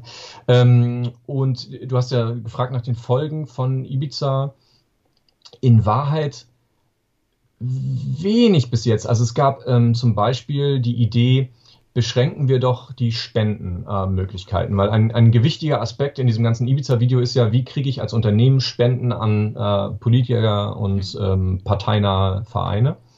Und ähm, das Parlament hat sich zwar dazu durchgerungen, die, den, die Spenden zu deckeln. Das heißt, du darfst jetzt nur noch, ich glaube, 7500 Euro auf einmal spenden, wenn ich das richtig sehe. Ähm, aber es gibt immer noch kein richtiges Transparenzregister und ähm, es gibt immer noch eine verspätete Anzeigefrist. Das heißt also, so ein, zu so einem richtig transparenten ähm, Spenden- äh, und Zuwendungssystem für die Parteien ist Österreich immer noch nicht gekommen. Selbst unter diesem Ibiza-Schock, der ja wirklich maximal war, ähm, ist Österreich immer noch, was Transparenz anbelangt, bei Parteispenden und so äh, ziemlich vorsinnflutlich, ehrlich gesagt, ja. In diesem Video gibt ja Herr Strache auch damit an, dass er diese halt wie genannten Vereine hat, an die man spenden hm. kann, die dann irgendwie der FPÖ Gutes tun. Ich spekuliere jetzt mal. Mhm. Ich nehme ganz stark an, das gibt es für andere Parteien auch. Also zum Beispiel ÖVP oh ja. und Grüne. Mhm. Jetzt ist die ähm, Partei ÖVP natürlich in der Regierung und zwar mit größerer Macht als vorher. Und die hm. Grünen sind die, der Koalitionspartner, der sich nur um seine parteilichen Interessen kümmert. Weil hm. die Grünen haben ja gesagt, wir gehen in diese Regierung, aber wir wollen uns hauptsächlich um Klimasachen kümmern. Und bei anderen Sachen halten sie sich irgendwie bei der Diskussion raus, wie zum Beispiel Anti-Flüchtlingspolitik der türkisen Regierung. Mhm. Ist es nicht nachvollziehbar, dass es gerade der Partei, die an diesem Skandal mitbeteiligt war, also hier die ÖVP, mhm. absolut kein Interesse hat, Transparenz bei Parteispenden herzustellen, weil sie das gleiche Konstrukt hat wie die FPÖ selber? Das ist total naheliegend. Im Übrigen kann man da auch die SPÖ mit reinnehmen. Also das ist jetzt ähm, wirklich eine. Also keine Partei soll sich hier ausgeschlossen fühlen. Nee, nee, absolut nicht. Also gar nicht. Ähm, es ist einfach so, dass, ähm, dass die ÖVP ähm, so wie alle anderen Parteien vor, vor, sogenannte Vorfeldorganisationen hat, ähm, Bauernbund, Österreichischer Beamtenbund, ähm, die, es gibt äh, ein, ein parteinahes Institut namens Alois Mock Institut und ähm, das im Übrigen sehr im Zentrum dieses Untersuchungsausschusses steht, weil es nämlich auch Geld von Novomatic bekommen hat. Ähm, Im Übrigen, der Präsident dieses Alois Mock Institutes ist auch der Vorsitzende dieses Untersuchungsausschusses, was wirklich so mindblowing ist, äh, aber irgendwie geht das in Österreich, ähm, dass sozusagen die, äh, die Füchse über sich selber urteilen, wenn sie aus dem, aus dem Hühnerstall kommen, aber okay. Ja, ja, ja zu der Befangenheit gegen den. Da, da kommen wir vielleicht später noch dazu. Aber ähm, der Punkt ist, ja, es gibt diese Institute, äh, es gibt diese parteinahen Vereine, gibt es ähm, im Umkreis aller äh, ich, ich kann es für die Grünen zum Beispiel jetzt nicht sagen, da würde ich jetzt meine Hand für nicht ins Feuer legen, ehrlich gesagt. Ähm, aber auf jeden Fall der großen Parteien, also ÖVP, FPÖ, SPÖ. Auf jeden Fall. Und ähm, ja, die ÖVP hat natürlich kein Interesse, weil die so wahnsinnig verfilzt ist mit, ähm, mit vor allen Dingen großen Unternehmen. Also wenn man sich mal die Spender anguckt von Sebastian Kurz, ähm, da sind Industrielle dabei, vor allen Dingen große Unternehmen, ähm, vor dem Untersuchungsausschuss zum Beispiel am Mittwoch ähm, war Stefan Pierer geladen, der ist Chef von KTM. KTM kennt man vielleicht, diese Motorräder und jetzt gerade viele so E-Bikes, damit machen die gerade wahnsinnig viel Kohle.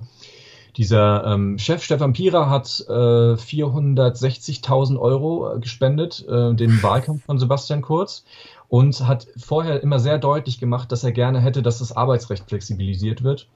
Und ähm, eine der zentralen äh, Errungenschaften quasi oder, oder äh, Gesetze der FPÖ, äh, der ÖVP-FPÖ-Regierung war Zwölf-Stunden-Tag, also Flexibilisierung ja. des Arbeitsrechts. Also da so, also das ist auch so ziemlich, und das ist ja nicht mal verhüllt, ne? Also das ist ja nicht so, dass du denkst, da kommt einer mit einem Köfferchen und sagt, hier, dafür hätte ich gerne das und das, sondern nein, der Pira sagt vorher in Interviews, ich hätte gerne das und das, dann spendet er, muss das natürlich irgendwann zeitverzögert an, anzeigen. 460.000 Euro, beziehungsweise das hat er, glaube ich, auch sogar öffentlich gesagt. Und äh, dann kommt dieser Zwölf-Stunden-Tag. So, das ist deswegen, das ist so offensichtlich. Wie die meisten Sachen sind ja überhaupt keine Verschwörungen oder dies, sondern das meiste passiert ja total vor unseren Augen. Äh, so auch hier in dem Fall. Das ist wirklich. Mhm, ist es, ja. Also, ich weiß gar nicht, wo ich anfangen soll. Erstmal hat Journalismus in Österreich eigentlich das Ansinnen, diese ganzen Verflechtungen von den Vorfeldorganisationen der Parteien mal zu recherchieren und aufzuarbeiten? Oder gibt es das vielleicht schon? weil das wäre ja so auch mal ein Hingucker, um mhm. das ganze System ein bisschen aufzuarbeiten. Oder interessieren Sie sich nur für die Hintergründe von dem Video?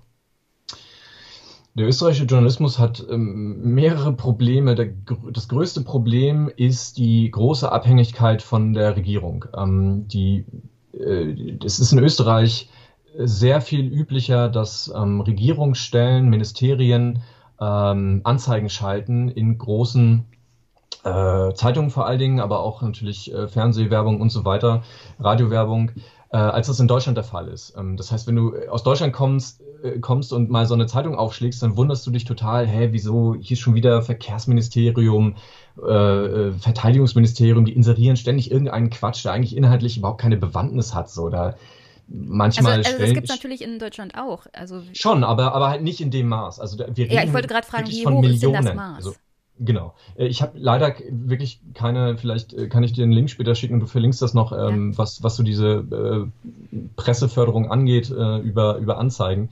Aber das geht wirklich in die Millionen und das sind äh, sozusagen prozentual vom Anzeigengeschäft echt hohe Zahlen. Hm. So.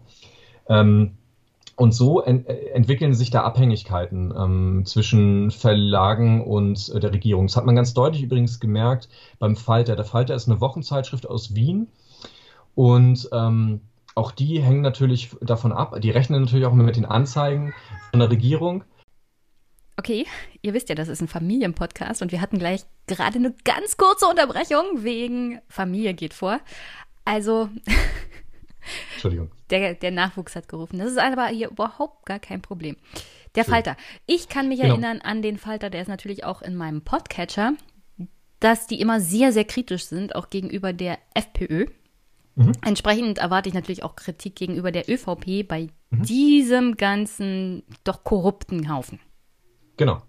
Und deswegen haben die keine Anzeigen mehr bekommen, als äh, Türkis-Blau an der Macht war. Also die haben äh, massiven Anzeigenrückgang aus den Ministerien gehabt. Ähm, wenn ich das richtig im Kopf habe, haben die im Jahr um 600.000 Euro weniger als normal äh, aus den Ministerien bekommen. So. Und so lässt sich natürlich Medienarbeit auch betreiben. Mhm.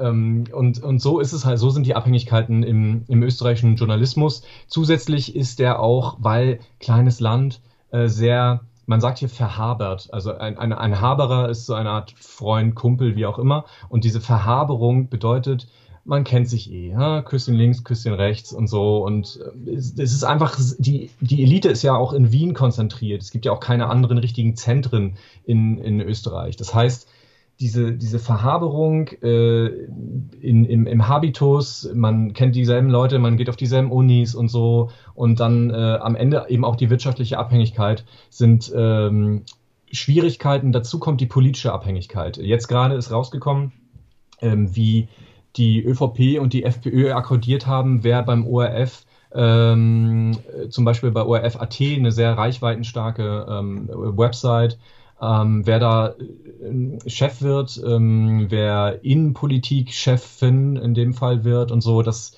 das hatten die festgelegt. Das heißt, die Personalpolitik bei OR, beim ORF wurde irgendwie nicht im ORF gemacht, sondern die wurde in den Parteizentralen gemacht. So. Wenn ich mir das so anhöre, wird ja immer schlimmer. Das wird ja immer schlimmer. Ich meine, ich habe, du hast mir natürlich vorher Material geschickt und ich habe das natürlich auch gelesen und ich kann mich jetzt dunkel erinnern, dass es eine Befragung gab, ich glaube, das war sogar bei Herrn Blümel, äh, wo der Fragende von der SPÖ war und er diese äh, Verbandelungen kritisch aufgegriffen hat.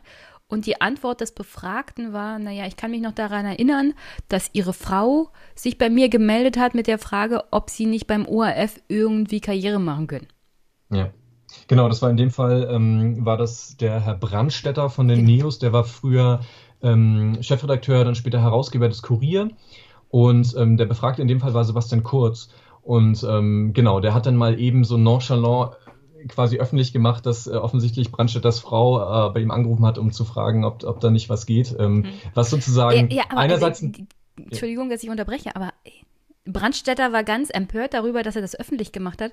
Aber seine mhm. Reaktion hätte sein müssen: Aha, erstmal, Sie erinnern sich ja doch an diese ganzen Vorkommnisse mit Ihren Telefonaten und SMS, ja, weil dazu mhm. kommen wir gleich, was mit Kurzgedächtnis ist. Und Sie geben also zu, dass sie einfach mal Posten hier vergeben, mhm. auch Beeinflussung von Medien machen.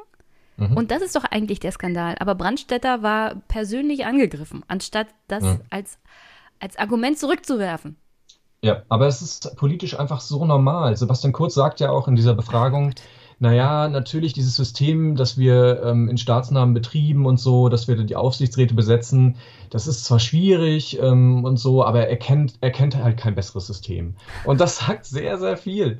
Ähm, es ist in Österreich einfach, ähm, also man muss mal vorsichtig sein, als Deutscher Österreich zu, zu kritisieren, weil dann ähm, oft blocken die Österreicher auch zurecht und sagen, bei euch ist es ja auch nicht toll. So, deswegen, also ich will hier nichts abwerten und sagen, in Deutschland läuft es besser oder in der Schweiz oder so. Nee, es geht mir hier wirklich also nur um ich, ich kenne, ich kenne keine Situation, in der die Kanzlerin angerufen wird von einer Ehefrau eines Medienschaffenden, wie es denn so mit der Möglichkeit der Zukunft in den öffentlich-rechtlichen Medien aussieht. Ja, aber wenn man zum Beispiel die Macht ähm, des, ähm, der, ähm, wie heißt das Gremium bei ARD, ZDF, bei den öffentlich-rechtlichen Rundfunkrat, mhm. Ähm, wenn du dich mal an die Bestellung von Nikolaus Brender damals erinnerst, das war ja auch ein Politikum. Also natürlich. Äh, ja, aber da hat keiner direkt bei der Kanzlerin angerufen. Ja? Eben. Ja, jedenfalls nach dem, was wir wissen. Äh, genau. So, aber äh, es ist einfach so, dass in, dass in Österreich das Parteibuch äh, wirklich immer noch eine ganz viel größere Rolle spielt bei Postenbesetzungen als in, äh, als in Deutschland. Und die Vermutung ist, dass auch äh, dein, dein Sparbuch quasi oder dein Kontostand äh, eine viel größere Rolle dabei spielt, als es eigentlich in Demokratien sein sollte. Okay, also wir haben einen Untersuchungsausschuss, der sich auch damit beschäftigt, wie verfilzt in Österreich ist. Ich nehme ganz stark an, der Untersuchungsausschuss wird zu einem sehr negativen Bild kommen und das negative Bild wird trotzdem nicht ausreichend sein, so nach dem, was ich hier höre. Wer sitzt denn so alles drin? Genau, also ähm, eingesetzt erstmal, das ist ein Minderheitenrecht. Ähm, also es reichte aus, dass ähm, ein Viertel der Abgeordneten das ähm, gefordert hat, dass da eingesetzt wird. Ähm, von SPÖ und NEOS waren das. Die NEOS sind äh, so Liberale, ähm, nicht so wie die FDP eigentlich. Ähm, ja, muss man sich eigentlich eher so wie Wirtschafts- und Bürgerrechtsliberale vorstellen, tatsächlich. Ja, also so Bürger, wie die FDP mal Bürgerrechtliche war. hat die FDP seit einer Weile über genau, Bord geworfen, ja. Also so wie die FDP vielleicht mal war. Ähm, und ähm, da sitzen dann jetzt äh, in dem Fall ähm, irgendwo habe ich es mir aufgeschrieben, ich habe es nicht mehr genau, ich glaube 13 Mitglieder sind es, mhm. ähm, 13 äh, Parlamentarier sitzen also da drin. Und ähm, die haben halt das Recht, Auskunftspersonen zu laden, ähm, die dann unter Wahrheitspflicht äh, dort Rede und Antwort stehen. Und ähm, sie dürfen auf Akten zugreifen, ähm, auch Ermittlungsakten teilweise, die sie da sehen dürfen. Und aus denen fischen sie dann halt die Sachen raus, die sie brauchen. Und was sie vor allen Dingen beweisen wollen, ich meine, die ÖVP-Abgeordneten jetzt nicht, die sind eher dafür da, irgendwie die, die Mauer zu machen ähm, da. Also die stören, wo sie können, machen Geschäftsordnungsdebatten ohne Ende, zetteln die an. Das ist sehr mühsam. Ähm, aber die, die an Aufklärung wirklich interessiert sind in dem Ausschuss, versuchen vor allen Dingen ähm, irgendwelche, zum Beispiel Immobiliendeals oder so, abzugleichen mit ähm, Kalendern, äh, Spenden an irgendwelche äh, Parteien und so weiter. Also die versuchen irgendwie eine Systematik aufzudecken, ähm, wie die Absprachen in dieser türkisblauen Regierung waren. Dabei helfen extrem diese Ermittlungen der Wirtschafts- und Korruptionsstaatsanwaltschaft, weil die haben Handys. Und auf Handys finden sich interessante Sachen, ähm, nämlich Chats, SMS, Nachrichten und so. Und wenn man das abgleicht mit dem, was die Leute in den, also die Auskunftspersonen im Ausschuss aussagen, zum Beispiel Sebastian Kurz, der irgendwie so tut, als ob er nie eigentlich von, der, von dem, was seine Regierung gemacht hat, eigentlich nie was mitbekommen hat. Gernot Blümel, äh, damals Kanzleramtsminister, scheint auch nicht besonders ins Regierungshandeln involviert gewesen zu sein, weil man ihm glaubt zumindest. Ähm, aber diese Chats, die wir schwarz auf weiß haben, sprechen eine ganz, ganz andere Sprache. Und, und da wie man es auch denken würde, natürlich ist Sebastian Kurz als Kanzler in jede verdammte Personalentscheidung, natürlich nicht in, jede, äh, in jedes Detail involviert, aber schon in mhm. welche Partei kriegt welchen Posten und so, da natürlich, auf jeden Fall. Kommen wir nochmal zur Besetzung. Welche Rolle spielt denn Herr Sobotka? Weil mhm. da kommt das Wort Befangenheit doch in ganz, ganz großen Buchstaben, rot leuchtend. Wolfgang Sobotka ist wirklich ein Fall für sich, den muss man mal erleben, den muss man sich mal anschauen. Den kann ich nur jedem empfehlen, mal zu googeln. Sobotka ZIP 2 äh, von vor, ich glaube, einer Woche oder so. Ähm, Wolfgang Sobotka ist ein niederösterreichischer ÖVP-Mensch. Niederösterreich ist sozusagen das, das Herz der, der ÖVP. Ähm, da, da, man nennt das spöttisch Nordkorea, weil, weil es einfach, da bewegt sich machttechnisch gar nichts. Die ÖVP ist da macht in Niederösterreich und er. Also sowas wie die CSU in Bayern, genau. nur als ÖVP halt. Genau, richtig. Und ähm, er verkörpert das. Ähm, er ist ein, ähm, manche Leute nennen ihn so die, die Bulldogge von, von Sebastian Kurz. Ähm, er hat ihn an die Macht gebissen in der Partei und er macht ihm im Parlament die Mauer. Er ist nämlich Nationalrats, also der Nationalrat ist der Bundestag quasi, hm? und er ist Nationalratspräsident und legt das sehr parteiisch aus, das Amt. Ähm, das kann man auch ganz objektiv so sagen. Ähm, und dann hat er eben die Chutzpe, sich auch in den Vorsitz dieses Untersuchungsausschusses zu be begeben. Was man machen kann, äh, klar, äh, aber sollte man vielleicht nicht, wenn man eben Vorsitzender dieses Alois Mock Institutes ist, das unter anderem von Novomatic Geld bekommen hat und zwar nicht wenig Geld bekommen hat. Es ist ja auch so weit gekommen, dass er als, Aussicht, äh, als Ausschussvorsitzender Auskunftsperson war. Das heißt, er ist dann halt. Ja, ich wollte gerade fragen, der wurde doch selbst befragt von diesem genau, Untersuchungsausschuss. Also, genau. Und dann äh, eine Sitzung später hat er sich da wieder in, in den Vorsitz gesägt und, und, und, versteht überhaupt nicht, wie ihn andere Leute für befangen er erhalten können. Und das ist eigentlich, ähm, das ist das Problem, was ich beim Ibiza-Ausschuss insgesamt sehe. Das also, ist eine Ver Verhöhnung des Parlaments letztlich. Ja. Äh, also dieses Protokoll, was du mir von den Befragungen von Herrn Kurz und Herrn Plümel geschickt hast, was ja hm öffentlich bekannt ist. Das ist sozusagen Zusammenfassung von äh, Live-Ticker sozusagen der Pressemitglieder, die da aus dem Ausschuss berichten. Mhm. Macht schon ziemlich deutlich, dass Herr Sobotka bei der Befragung schon mal ziemlich deutlich eingreift. Also er, er redet andauernd dazwischen. Ähm, er stellt in Frage, ob ähm, die Fragen auch wirklich äh, dem Untersuchungsgegenstand entsprechen. Also eigentlich geht's. Ist das, ist das normal für österreichische Untersuchungsausschüsse? dass man Nein, so eingreift? Ist es tatsächlich nicht. Nee, das ist das Interessante. Ich habe mit, mit Leuten geredet, die eben ähm, Erfahrung haben in ähm, zum Beispiel Eurofighter-Ausschuss. Ähm, da da ging es um, um Korruption beim Kauf von, von eben diesen Flugzeugen Eurofighter. Mhm. Und äh, da hat Sobotka auch den Vorschuss, äh, Vorsitz geführt. Und ähm, da war er wohl viel unparteiischer. Und ähm, nee, es geht wohl jetzt tatsächlich einfach ähm, darum, dass die ÖVP, die ja nun mal die Kanzlerpartei ist, versucht ja keinen Schaden davon zu tragen. Und offensichtlich ist die Nervosität extrem hoch. Und ähm, Wolfgang Sobotka ist sozusagen der, äh, auch, auch da wieder eben dieser, dieser Wachhund, der versucht, wenn man sich die, ähm, wenn man sich anschaut, wie Sebastian Kurz vernommen wurde, ständig zu verzögern, äh, abzulenken, irgendwelche Pausen zu erzwingen, äh, abzulenken. Also das ist auch relativ durchschaubar, ehrlich gesagt. Aber es ist da umso mehr ermüdend, weil man, ähm, weil man denkt, das kann doch, das, das ist ja ein Affentheater hier. Das ist ja wirklich eines, einer parlamentarischen Arbeit tatsächlich nicht für würdig. Egal wie man es sozusagen, äh, wie man steht zur ÖVP oder zur FPÖ oder so, egal wie man politisch steht, darf parlamentarische Arbeit so nicht ablaufen. So, das, das geht einfach nicht. Und das ist einfach, äh, wird nicht sichergestellt durch so eine Vorsitzführung. Und das ist ähm, letztlich wirklich eine, also es tut mir leid, das ist letztlich eine Frechheit. Und wie gesagt, man muss sich Wolfgang Sobotka mal in der ZIP 2 anschauen. Ähm, das ist die pure Arroganz der Macht. Mehr ist das nicht. Und das Problem ist natürlich, es ist nicht öffentlich. Das heißt, ich kann mir das angucken, also ich als Journalist kann da hingehen. Mhm und kann darüber schreiben. Aber eigentlich müsste man es sehen. Das Problem beim Ibiza-Ausschuss ist, es ist eben nicht öffentlich. Äh, man darf äh, nicht mitfilmen und es wird nicht gestreamt oder so. Ich bin mir sicher, wenn das anders wäre, ähm, wenn es Bilder davon gäbe, wie peinlich sich Auskunftspersonen verhalten, wie peinlich sich ähm, der Vorsitzende Wolfgang Sobotka verhält, dann würde es das nicht geben. So, weil das wäre dann denen dann auch zu doof, wenn, wenn, wenn die ganze Welt das sehen könnte, wie die sich da aufführen.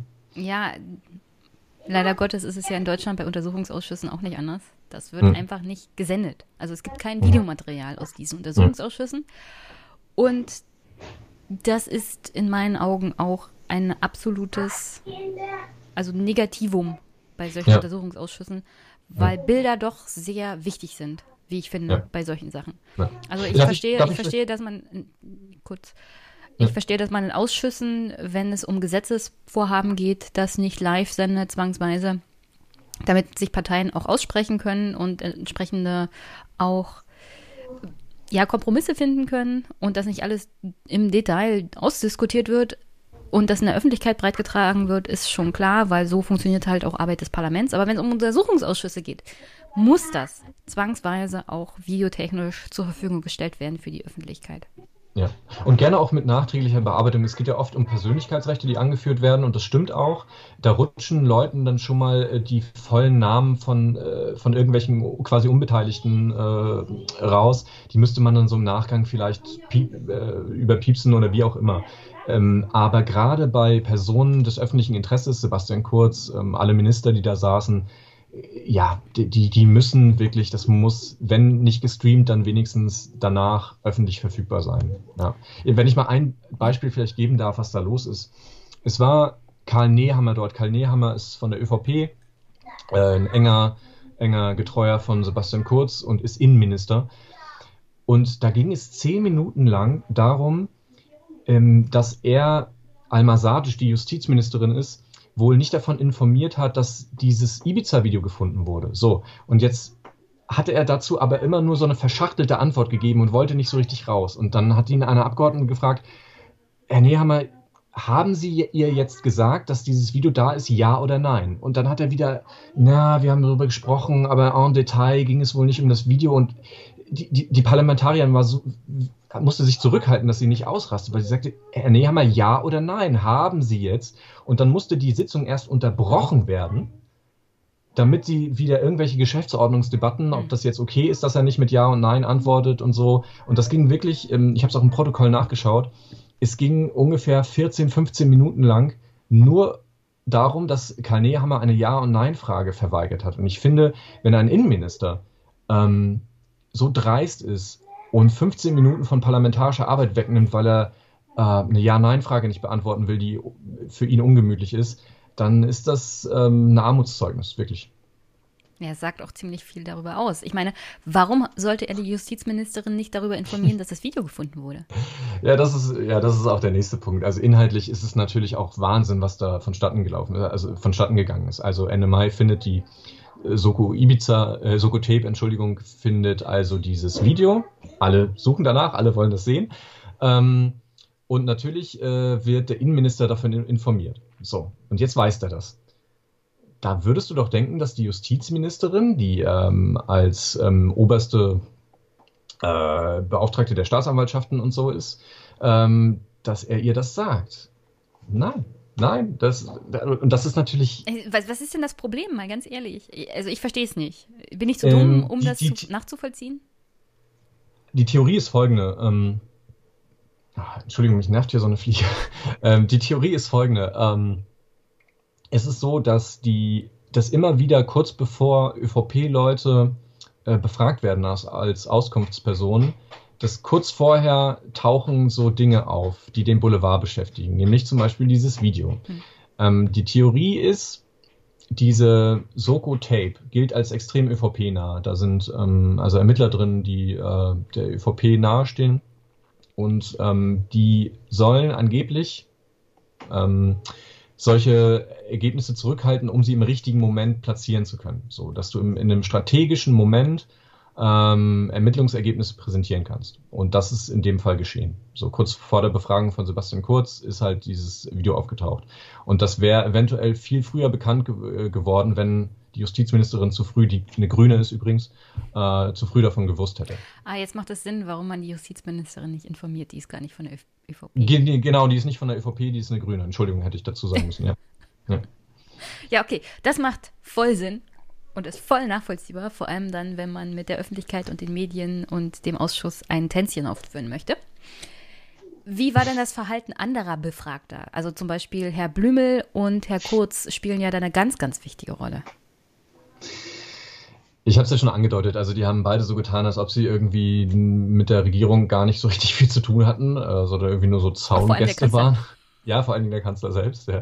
Äh, was halt deswegen witzig ist, weil ähm, das allem widerspricht, was man sich über ihn erzählt und was man über ihn hört und was auch stimmt meines Empfindens nach. Ähm, ich habe noch nie was anderes gehört, äh, dass er ein totaler Kontrollfreak ist. So. Und ähm, dass nichts rausgeht, ohne dass er nicht seine, äh, seine Zustimmung gibt. Und ähm, deswegen ist es extrem unwahrscheinlich, dass Sebastian Kurz so regiert, wie er es ähm, dargestellt hat in seiner Befragung, nämlich dass er mit den Details oft gar nicht so befasst ist. So, das nimmt ihm kein Mensch ab. Ähm, auch wie gesagt, wie die, die Chats, die auftauchen, belegen auch das hm. Gegenteil. Also ich ähm, habe ich hab gelesen, Herr Kurz hat in seinem jungen Alter extreme Erinnerungslücken, was ja, natürlich sehr, sehr tragisch ist für einen sehr so jungen Menschen. Ja, das Und stimmt. gleichzeitig erinnert er sich aber an erstaunliche Details. Wie zum Beispiel, wir sind auf den Balkon gegangen, weil wir bei einer Nichtraucherwohnung waren. Ja, ja, genau. Es, es ging um die sogenannten Sechserrunden. Äh, kleine Runden aus ÖVP und FPÖ-Spitzenleuten. Hm. Und die haben auch mal bei Sebastian Kurz zu Hause stattgefunden. Und dann äh, Heinz-Christian Strache ist Raucher. Und dann erinnerte sich Sebastian Kurz, wie er ihn also raus auf den Balkon buxiert, weil sie in einer Nichtraucherwohnung sind. Und dann habe er dem Heinz Christian auch mal die Tür aufgehalten und so. Ja, genau. Also, daran interessant, dass er sich nicht an den Inhalt der Gespräche erinnert und welche Na. Personen besprochen wurden, aber daran, dass er Herr Strache auf den Balkon ja. buxiert. Ja, ich habe mal geschrieben, dass es, äh, ich glaube, seine äh, Sebastian Kurz Memoiren werden die langweiligsten Kanzlermemoiren aller Zeiten. Da wird, er kann sich ja im Prinzip an gar nichts an ja. nichts erinnern. Die interessanten ja. Passagen sind irgendwie ja. schwarz. Gernot Blümel, ähm, der äh, jetzige Finanzminister, früher im, im Zeitraum, der, der, betrachtet wird Kanzleramtsminister. Hm. Also hat die Treppe nach oben gefallen? Ja.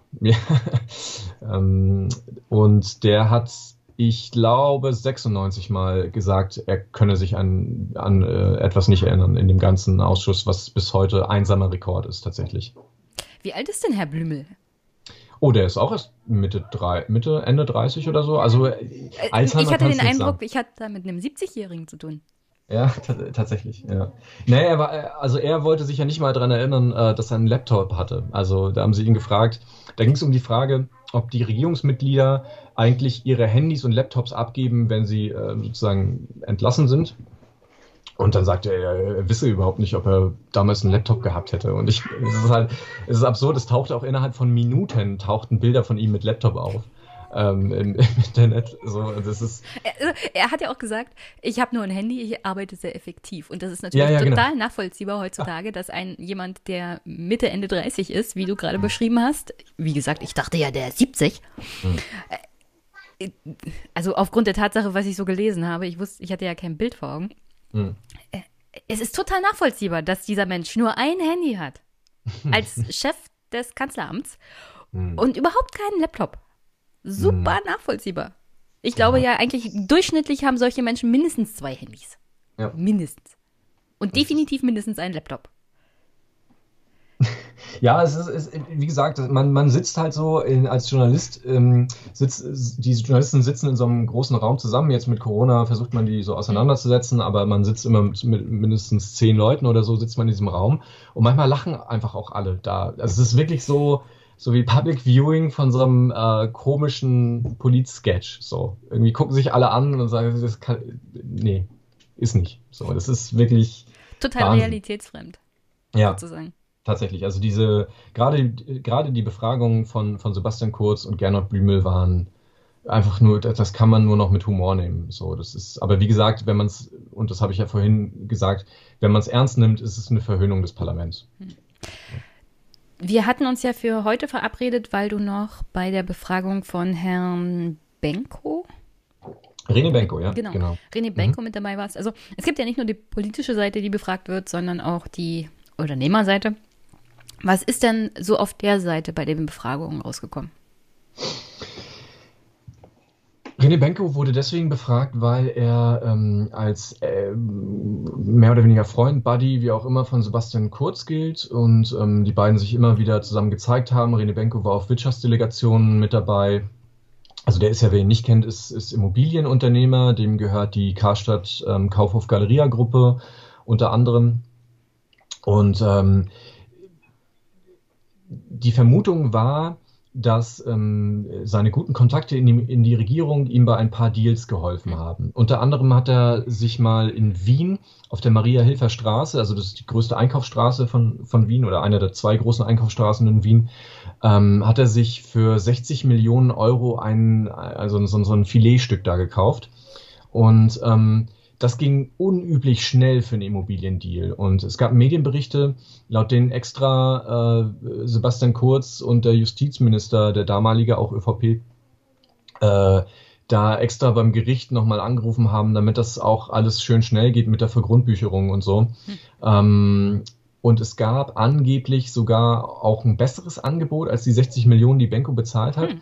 Aber auch das entnehme ich jetzt den Medienbericht. Ich sage nicht, dass es richtig ist. Ich sage nur, dass es den gab und es wurde nicht zurückgezogen oder also die, diesen, diesen Artikel gibt es immer noch.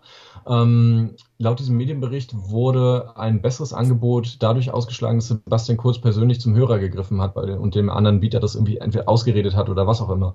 Ähm, auf jeden Fall soll Sebastian Kurz da involviert gewesen sein. So.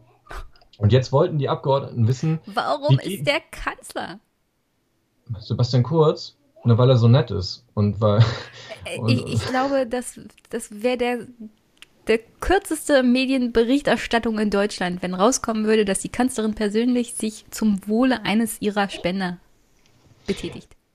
Nochmal, ich, ähm, ich sage nicht, dass das stimmt. Ich sage, dass es ein, ein Medienbericht Aha. ist, der, der immer noch existiert, also nicht beklagt worden ist. So. Okay. Hm?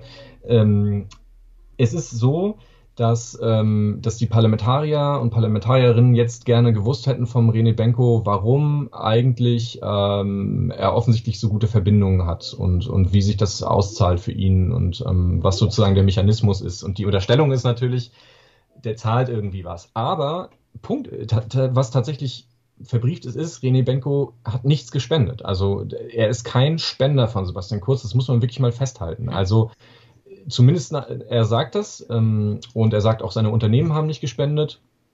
Ähm, Heinz-Christian Strache hat halt auf Ibiza was anderes gesagt. Ähm, Heinz-Christian Strache hat auf Ibiza gesagt, äh, der René Benko zusammen mit anderen habe 20 Millionen Euro für den Wahlkampf in, in einen Topf geworfen, für den Sebastian Kurz. So. Heinz-Christian Strache hat das aber widerrufen. Wir haben das ja ganz am Anfang gesagt, man muss das immer so ein bisschen schauen, was der Strache da gesagt hat. Stimmt auch nicht alles. So, aber deswegen, könnte man das überhaupt nachweisen? Wenn Herr Benko was gespendet hat über seine Unternehmen mit diesem ganzen Vorfeldorganisation, die die Parteien haben? Ja, eben nicht. Das, ähm, das ist ja das große Problem. Es sei denn, man, man findet diese Vereine und, und untersucht sie. Also es gibt ja ähm, zum Beispiel wird ein FPÖ-naher Verein, Austrian Motion heißt er, wurde halt von der Korruptionssta Korruptionsstaatsanwaltschaft untersucht und da hat man was gefunden. Äh, jetzt nicht von Benko, meine ich, aber ähm, man hat halt was gefunden. Das heißt, äh, kann schon sein, dass das Ermittler das finden, aber dafür musst du halt erstmal ermitteln und natürlich Zugriff auf Bankenkonten letztens, äh, letztlich haben. Ne?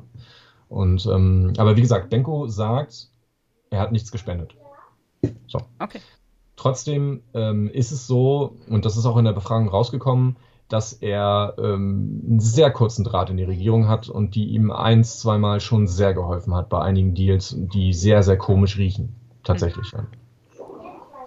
Es ist hm, doch unwahrscheinlich, dass Politiker Unternehmern helfen, wenn sie persönlich nichts davon haben. So. Ich stelle das jetzt mal allgemein in den Raum. Nicht unbedingt mit Herrn Kurz irgendwie in Verbindung, aber es ist sehr mhm. ungewöhnlich. Ja. Mhm. Ähm, Wann ist denn ein Abschlussbericht zu erwarten zu diesem Untersuchungsausschuss? Naja, also wir sind jetzt bei Sitzung 24 von 41, glaube ich. Also ich kann auch ein bisschen daneben liegen, aber auf jeden Fall werden wir noch im Frühjahr ähm, 2021 weitere Termine noch sehen. Das heißt, eigentlich ähm, erwarte ich vor in einem Jahr nichts. Ähm, ähm das wird also noch dauern. Ähm, tatsächlich werden einige Leute auch ein zweites Mal vorgeladen. Sebastian Kurz unter anderem soll nochmal vorgeladen werden. Und zwar deswegen, weil nämlich mittlerweile wie von mir angesprochen, diese Chats, SMS aufgetaucht sind, die belegen, dass er viel mehr involviert war in dieses ganze Postengeschacher, äh, als er zugegeben hat bei seiner ersten Befragung. Und deswegen würden die Parlamentarier, gerade die Opposition, will ihn nochmal vorladen. Also das wird noch dauern.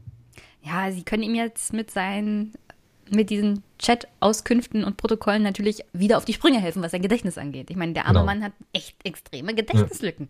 Und das Problem ist vor allen Dingen, dass er seine SMS löscht. Das ist natürlich ein ja, super nachvollziehbar. Problem. Nee, er hat nicht gesagt, er löscht sie selber, sondern er lässt Stimmt. seine SMS löschen. natürlich. Als Kanzler lässt man löschen, man löscht nicht selber. Ja. Genau. genau. Aber im Übrigen, die, die, die SMS, die jetzt aufgetaucht sind, die ihn belasten, ähm, die sich auf dem Handy von einem äh, sehr wichtigen Wirtschaftsboss ähm, ähm, bei den Staats, bei den Staatsbetrieben, also eine Staatsholding quasi, äh, gefunden haben. Die also jemand, der nicht seine SMS löschen lässt? Doch, der löscht die selber, aber wurden wieder hergestellt von der, von der, von der Staatsanwaltschaft. Doch, ja. Oh, es gibt ja wohl so ein, so ein israelisches Programm, das nennt sich Celebrite. Und äh, damit kann man sowas wiederherstellen. Und das ist natürlich, ähm, ich kann mir vorstellen, wie Ermittler so richtig mit so einem Grinsen irgendwie morgens ins Büro gehen und sagen, ah, du hast wohl gedacht, irgendwie, du kannst uns, äh, kannst cleverer als wir sein, aber. Was ist, so denn, was ist denn mit dem Handy von Herrn Kurz? Könnte man da dieses Programm nicht auch auf sein Handy anweisen? Andenken? Ja, aber dafür, muss, dafür müsste man es halt erstmal einkassieren. Es gibt ähm, gegen Sebastian Kurz keinen Anfangsverdacht. Im, im Gegensatz zu Heinz-Christian Strache, dessen Handy haben die Ermittler ja. Aber das Handy von Sebastian Kurz ist in guten Händen. Also der Untersuchungsausschuss hat keine Möglichkeit, aufgrund der Tatsache, welche, dass diese Protokolle aufgetaucht sind, durch andere Handys auf das Handy von Herrn Kurz zu greifen. Nein, nein, nein. Also der Untersuchungsausschuss an sich hat ja keine, ähm, ähm, keine Kompetenz, selber Ermittlungen durchzuführen, quasi. So, außer Befragungen unter Wahrheitspflicht tatsächlich, mhm. aber so.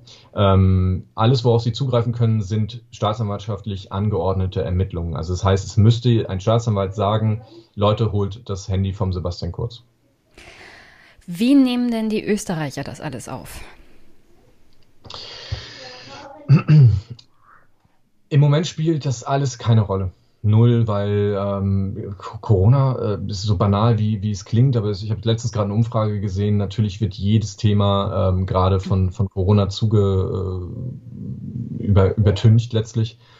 Und ähm, man muss auch sagen, dass mittlerweile auch so ein bisschen der Faden verloren gegangen ist, glaube ich. Ich glaube, es taucht eine ganze Menge auf und es ist total schwer natürlich für so einen Otto-Normalverbraucher dem Ganzen zu folgen, diesen ganzen vielen verschiedenen Strängen zu folgen. So, was war da jetzt nochmal genau los? So, ähm, ich, ich, ich glaube, wenn nicht noch eine richtig große Bombe platzt, ähm, wird da nicht so viel draus erwachsen. So, dann wird es vielleicht in, in, in einem Jahr ein Verfahren geben, äh, ein Gerichtsverfahren, zum Beispiel gegen den damaligen Finanzminister. Ähm, aber dann weiß schon eigentlich keiner mehr so richtig, warum nochmal genau. Ähm, Deswegen, also wenn da nicht noch irgendwo eine Bombe platzt, wird daraus politisch, glaube ich, sehr wenig erwachsen. Es hatte Sebastian Kurz bisher überhaupt nicht geschadet, dass sein Name irgendwie in Ibiza jetzt dann doch mit, ein bisschen mit drin hängt. Ähm, ich, ich kann mir das nicht vorstellen, dass es ihm politisch so richtig schadet. Ähm, Im Moment ist er einfach unangefochten äh, Umfragenkaiser. Ich meine, die haben 37 Prozent geholt bei der letzten Wahl. Ja, es ist. Ähm, es, es, würde mich überraschen, da müsste schon noch was kommen, damit Sebastian Kurz da mit Schaden rausgeht.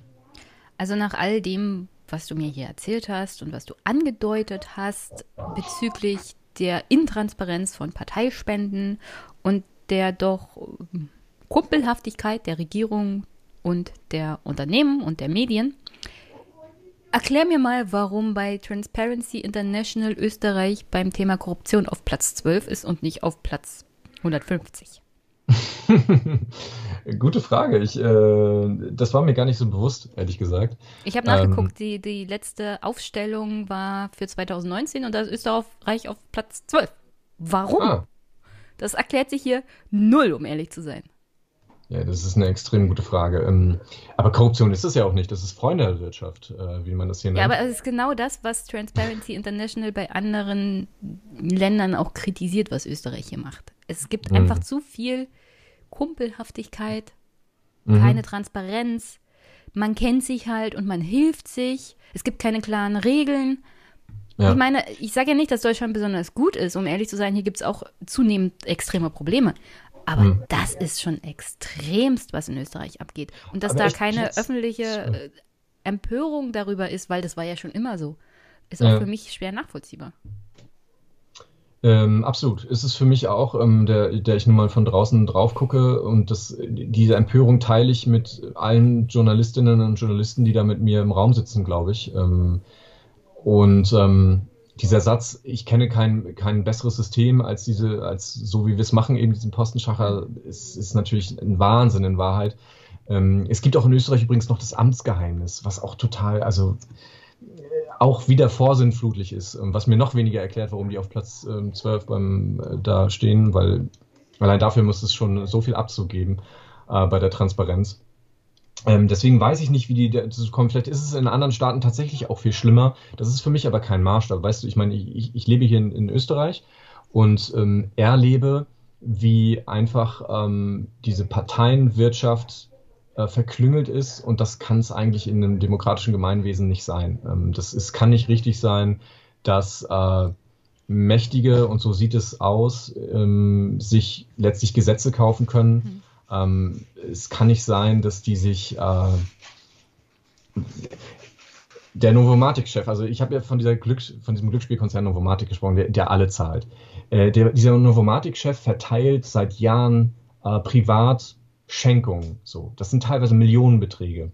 Eine dieser Millionen hat er gespendet an die Frau eines SPÖ-Politikers, der in Wien damit beschäftigt war, das, ähm, das Glücksspiel zu kontrollieren. Und du kannst dir vorstellen, wie dieser SPÖ-Politiker das Glücksspiel kontrolliert hat in Wien. Ja, Nämlich toll, ungefähr so. So, und seine Frau hat einfach mal eine Million bekommen und das ist einfach okay. Es, das geht irgendwie. Das, das, also da, das zieht auch keine strafrechtlichen Ermittlungen nach sich. So. Das und, ist legal? So lang, das ist legal, ja, weil, weil er hat die Schenkung beim Finanzamt angezeigt. so, und, und du kannst halt jedem schenken, was du willst. So, und, und ähm, das ist unbefriedigend. Äh, in, egal, ob es woanders schlimmer ist äh, und, und, wo du in Rankings stehst, ähm, solange sowas geht, äh, funktioniert was nicht. So. Wir haben nur noch ein paar Minuten, aber ich möchte hm? jetzt trotzdem mal den Bogen schlagen zur Entwicklung der FPÖ seit diesem Ibiza-Video. Mhm. So, denn es kam ja dann auch raus, dass Herr Hans-Christian Strache nicht nur angedeutet hat, dass man offensichtlich die Regierung kaufen kann, wenn man will und die entsprechenden Kontakte hat, sondern dass er ja unter anderem auch seine eigene Partei beschissen hat. Da gab es dann Schamanenbesuche, 10.000 Zehntausende Euro unrechtmäßig verrechnete Spesen. Dann hat sich innerhalb der FPE so eine Art Game of Thrones für Arme entwickelt, mit Verrat und gegenseitigen Beschimpfungen und öffentlichen Streitereien und so. Und offensichtlich, das kann man an der Wien-Wahl feststellen, haben die Österreicher doch ein Problem damit, dass man korrupt ist und auf eigene, also auf Kosten anderer ein angenehmes Leben führt, hier in Form von Hans-Christian Strache. Kam nämlich raus bei der Wien-Wahl, die FPÖ ist abgestürzt. Und wenn ich meine abgestürzt, dann meine ich um 23 Prozent auf mhm. 7 Prozent runter. Herr Hans-Christian Strache, der zwar versprochen hat, nie wieder in die Politik zu kommen, hat versucht, während der Wien-Wahl wieder in die Politik zu kommen mit seiner eigenen Partei, ist an der 5%-Hürde gescheitert. Will sagen, entweder ist das ein reines Problem, dass wir äh, vernünftige Wiener haben, oder die Österreicher haben doch grundsätzlich was an dieser Art von Politik und Politikern auszusetzen dann würde mich interessieren, wieso stört es Sie nur an der FPÖ und nicht an der SPÖ, ÖVP und allen anderen, die das gleiche System betreiben, genauso? Ähm, lass mich ganz kurz anmerken, ich glaube, du sagst immer Hans-Christian Schreier. Er heißt Heinz. Heinz, äh, Heinz, Heinz, ja, Heinz Christian Schreier. Genau. Hans. HC. Ich sag äh, einfach nur noch HC. Ja, der HC, genau. Ähm, ja, du hast in gewisser Weise natürlich recht. Also Was der FPÖ vor allen Dingen geschadet hat, ist, und also ich habe mit vielen FPÖlern geredet und die meinen, im Prinzip war Ibiza nicht so das Problem.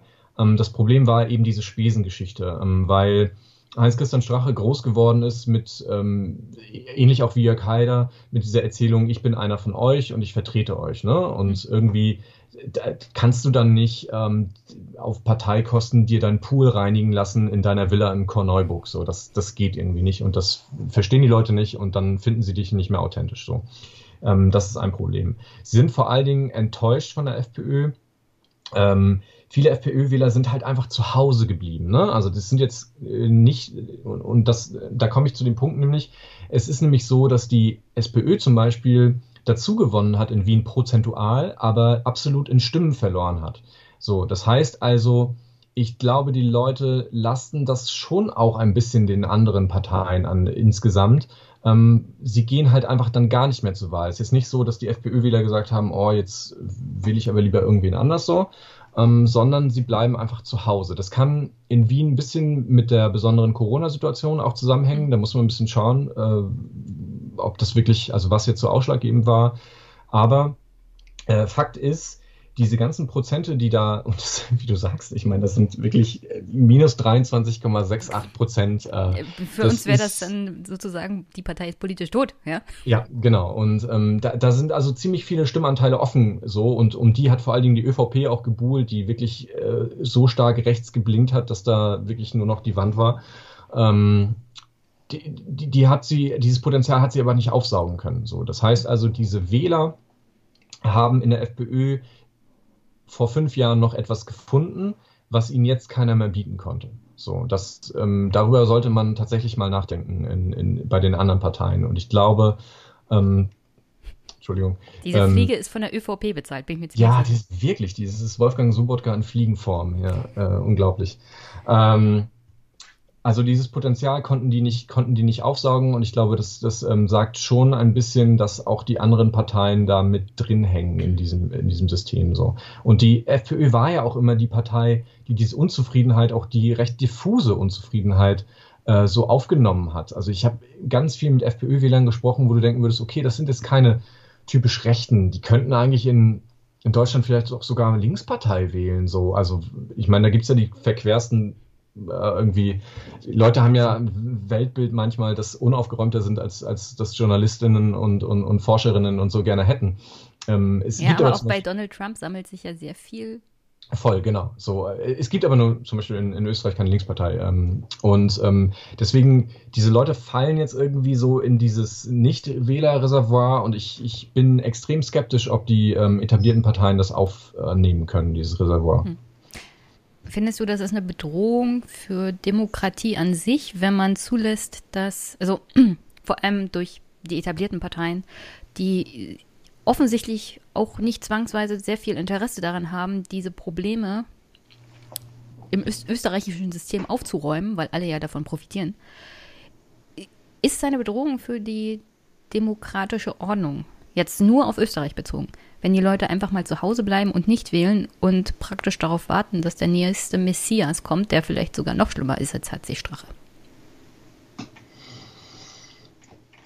Schon, weil du ja einen ganz großen Pool dann hast an Leuten, die sich natürlich nicht repräsentiert, repräsentiert fühlen können, wenn sie, wenn, wenn sie de facto nicht zur Wahl gehen. Ähm, es gibt in Österreich auch einen wahnsinnig hohen Anteil an Leuten, die gar nicht wählen dürfen, weil sie, so wie ich, äh, die falsche Staatsbürgerschaft haben. In, in, Wien sind das wahnsinnig viele Leute. Ja, du ähm, bist die, Norddeutscher und Ostdeutscher in einer Person. Geht gar nicht. alles ganz falsch.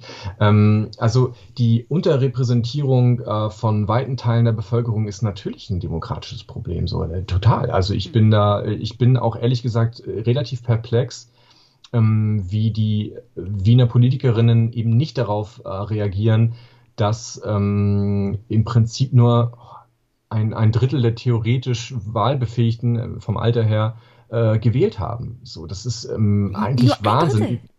Ja, wenn du alles zusammenzählst, wenn du sozusagen die Ausländer mit reinzählst, die im wahlfähigen Alter wären und alle, die ähm, sowieso hätten wählen können, dann war es, glaube ich, im Endeffekt waren es so 30 bis äh, irgendwas zwischen 30 und 40 Prozent, die wirklich dann auch wählen waren so und wählen durften.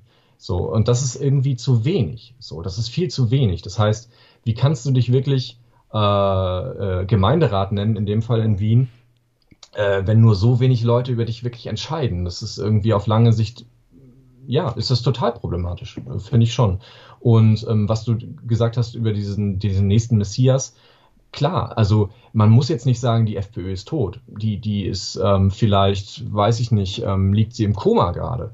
Aber das heißt nicht, dass nicht jemand, ähm, der ähnlich charismatisch ist wie zum Beispiel Haider Strache, ähm, dann nicht wiederkommen kann und das wieder äh, zum Leben erweckt wird. Weil ja auch, und das ist, finde ich, das größte Problem für Österreich, die FPÖ den gesamten Diskurs nach rechts verschoben hat. Und das, das ist ganz oft ist das so eine Phrase, der Diskurs hat sich nach rechts verschoben. In Österreich ist das keine Phrase. In Österreich ist es so, 1992 hat ähm, Jörg Haider ein Volksbegehren, äh, Österreich zuerst hieß das, kein Scherz, äh, ein Volksbegehren initiiert. Austria first. Genau. Und ähm, wenn du dir die Punkte, es sind 13 Punkte, glaube ich, äh, wenn du dir die Punkte mal durchliest, hm. damals war das ein Skandal, was Haider gefordert hat. Ähm, damals gab es das sogenannte Lichtermeer, 200.000 Leute in Wien, äh, die mit Kerzen an den Heldenplatz gezogen sind und sich äh, ausgesprochen haben gegen, gegen Haider. Da waren noch Leute von der ÖVP dabei, äh, die, da waren Leute von der Kirche, ähm, die gegen Haider protestiert haben. Und wenn du dir mal durchliest, dieses Volksbegehren, die Punkte, das ist teilweise heute Mainstream, das ist teilweise umgesetzte Politik. So.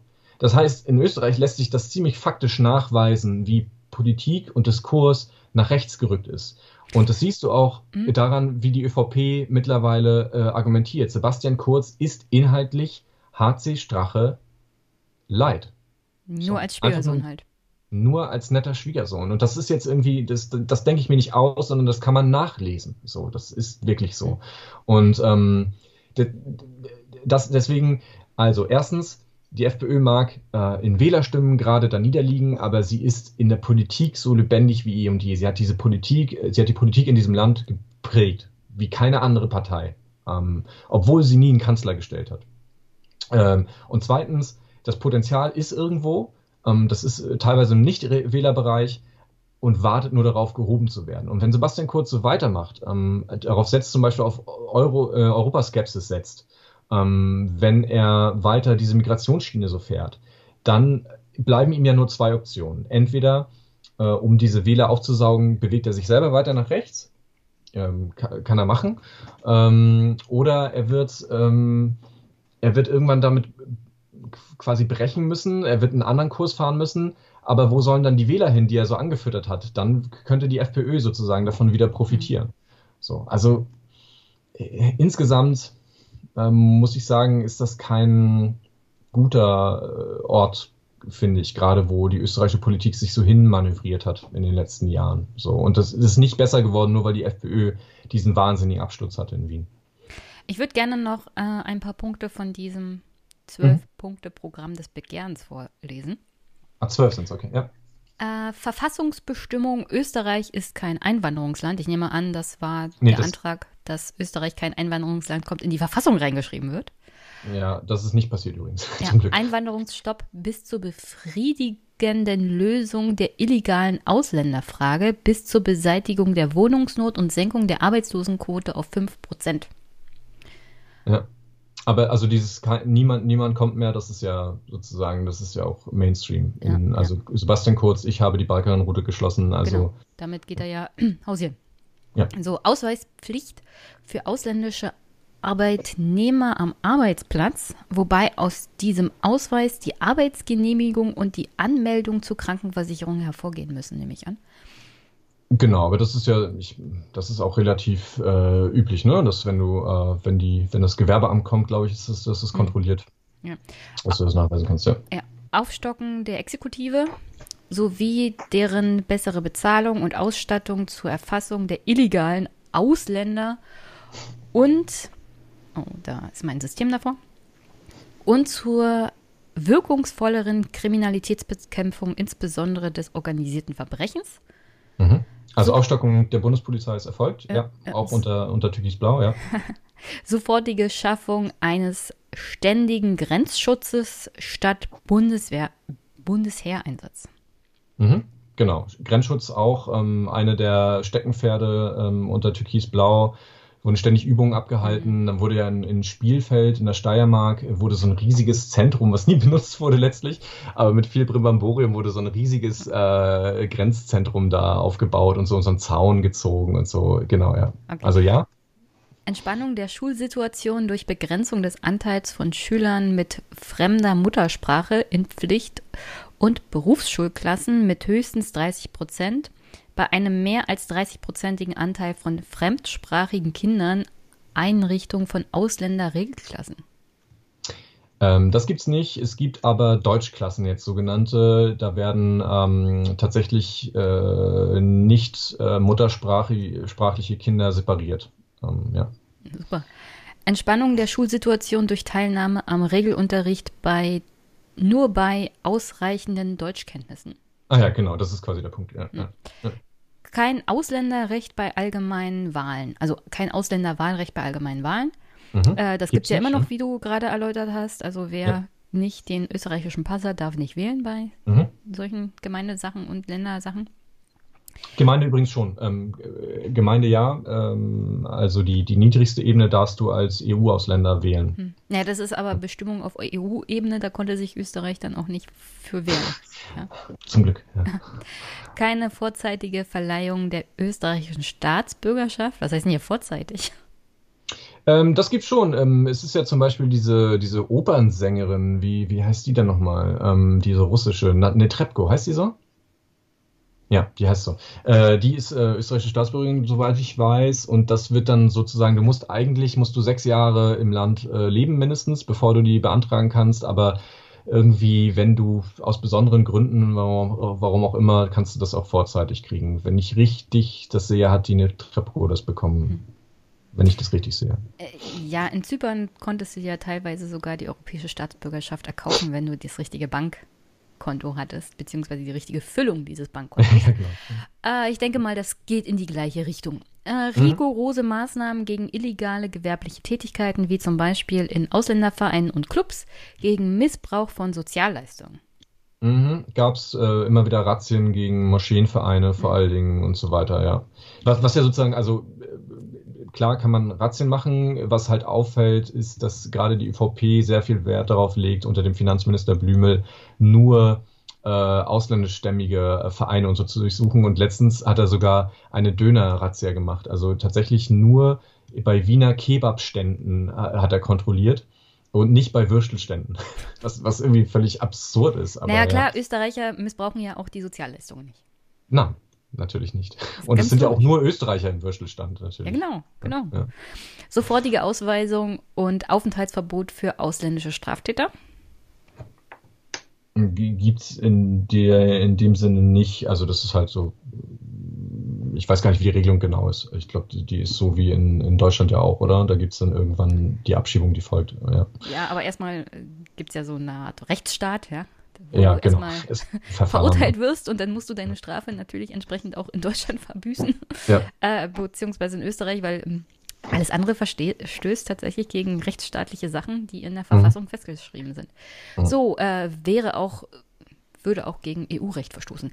Errichtung einer Osteuropa-Stiftung zur Verhinderung von Wanderungsbewegungen. Ich glaube, die gibt es nicht. Hier müsste ich lügen, aber ich, ich, ich glaube, die gibt es nicht. Interessanterweise ist das ja auch nicht mehr das, das sozusagen das, äh, also in Anführungszeichen Problem, äh, sozusagen die, die ähm, osteuropäische Zuwanderung war halt damals so wegen der Jugoslawienkriege natürlich ganz, äh, ganz anders im Fokus. Guti, ähm, also sind wir das auch durchgegangen. Einiges davon gibt's, anderes nicht, ja. weil sich die genau. Zeit auch fortbewegt hat im politischen Gemengenlage Österreichs.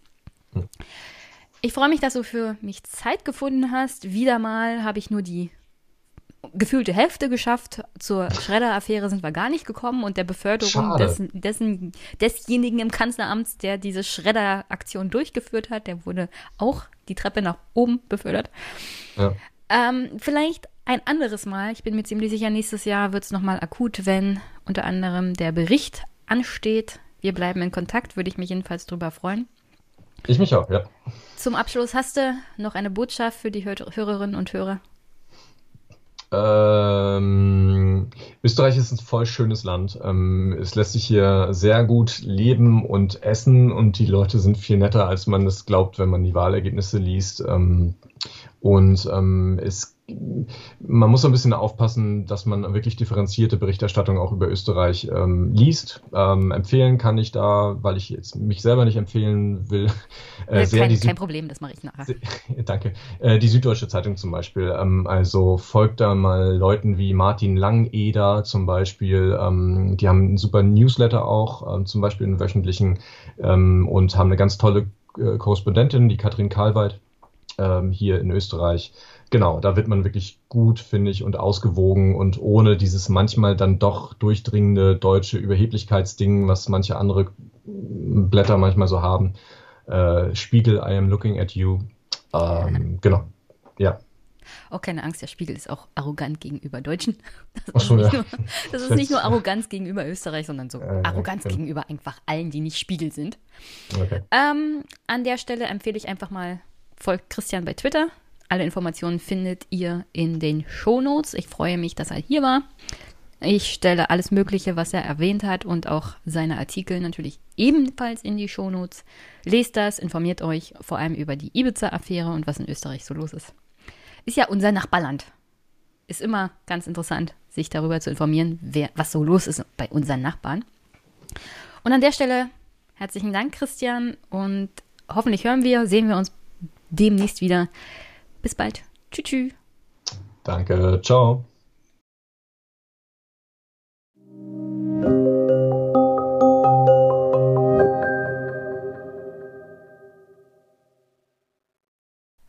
Zum Abschluss. Ich hoffe, die Folge heute gefällt euch. Ich habe noch sehr gute Gäste für die nächsten Wochen hier im Programm. Unter anderem jemanden, der ein Buch geschrieben hat zum Thema Geschichtsschreibung und ob wir uns richtig mit der, dem Verfassen und dem Erzählen von Geschichte beschäftigen oder wie das vielleicht anders geht. Und natürlich die Empfehlung von Svenja Ahlhaus und zwar Dana Schmalz. Und wir reden über Flüchtlinge, Flüchtlingsrechte in Europa. Und ja, ich freue mich schon darauf, Feedback zu den Folgen von euch zu bekommen. Und natürlich hier nächste Woche also eigentlich diese Woche, wenn ihr das hört, noch ein Gespräch mit Fabio De Masi zum Thema Geldwäsche und Schattenfinanzindex und was mir sonst noch so einfällt. Ich bin gespannt, wie das Gespräch laufen wird. Also bin auch sehr geehrt, dass das Büro sich zurückgemeldet hat und dass das alles noch klappt, trotz Corona und allem drum und dran. Also Herr de Masi hat ja auch viel zu tun als Bundestagsabgeordneter. Freue ich mich schon riesig drauf. Und sonst, ja, wenn ihr wollt, könnt ihr diesen Podcast unterstützen, indem ihr ihm folgt, ihn weiterverteilt, ihn empfehlt, eine nette, einen netten Kommentar hinterlasst, also ihn gut bewertet oder mir auch Feedback gibt oder ihr unterstützt ihn finanziell auf irgendeine Art und Weise, wie ihr euch das vorstellen könnt. Die Möglichkeiten findet ihr in den Show Notes, Steady, PayPal, Überweisungen und Wunschliste. Geht alles. Worüber ich mich auch freue, sind Inputs, Themenvorschläge. Ich kann aber nicht versprechen, dass ich die noch vor dem nächsten Jahrtausend irgendwann mal aufgreife, weil es ist immer wieder erstaunlich. Die größte Angst, als ich den Podcast angefangen habe, ist irgendwann mal kein Thema mehr zu haben. Und es ist zeitlich unglaublich anstrengend, jede Woche eine Folge rauszuhauen. Gleichzeitig äh, habe ich einfach zu wenig Zeit, um alle interessanten Sachen irgendwie aufzugreifen. Theoretisch könnte ich hin und wieder mal zwei Folgen hintereinander machen und der Podcast würde trotzdem vier Stunden gehen. Also Themenvorschläge sind hier auch willkommen, das will ich damit sagen. Aber ich mache keine Versprechen, wann das mal aufgegriffen wird. Weil, wie gesagt, viel Stress hier. Viel Stress. Trotz Corona. Ich habe nämlich keine Heimarbeit. Trotzdem ich im öffentlichen Dienst bin. Aber das ist jetzt ein ganz anderes Thema. Ja, und sonst wünsche ich euch an dieser Stelle einen wunder wunderschönen Montag. Einen schönen Start in die Woche. Bleibt gesund und wir hören uns. Bis bald.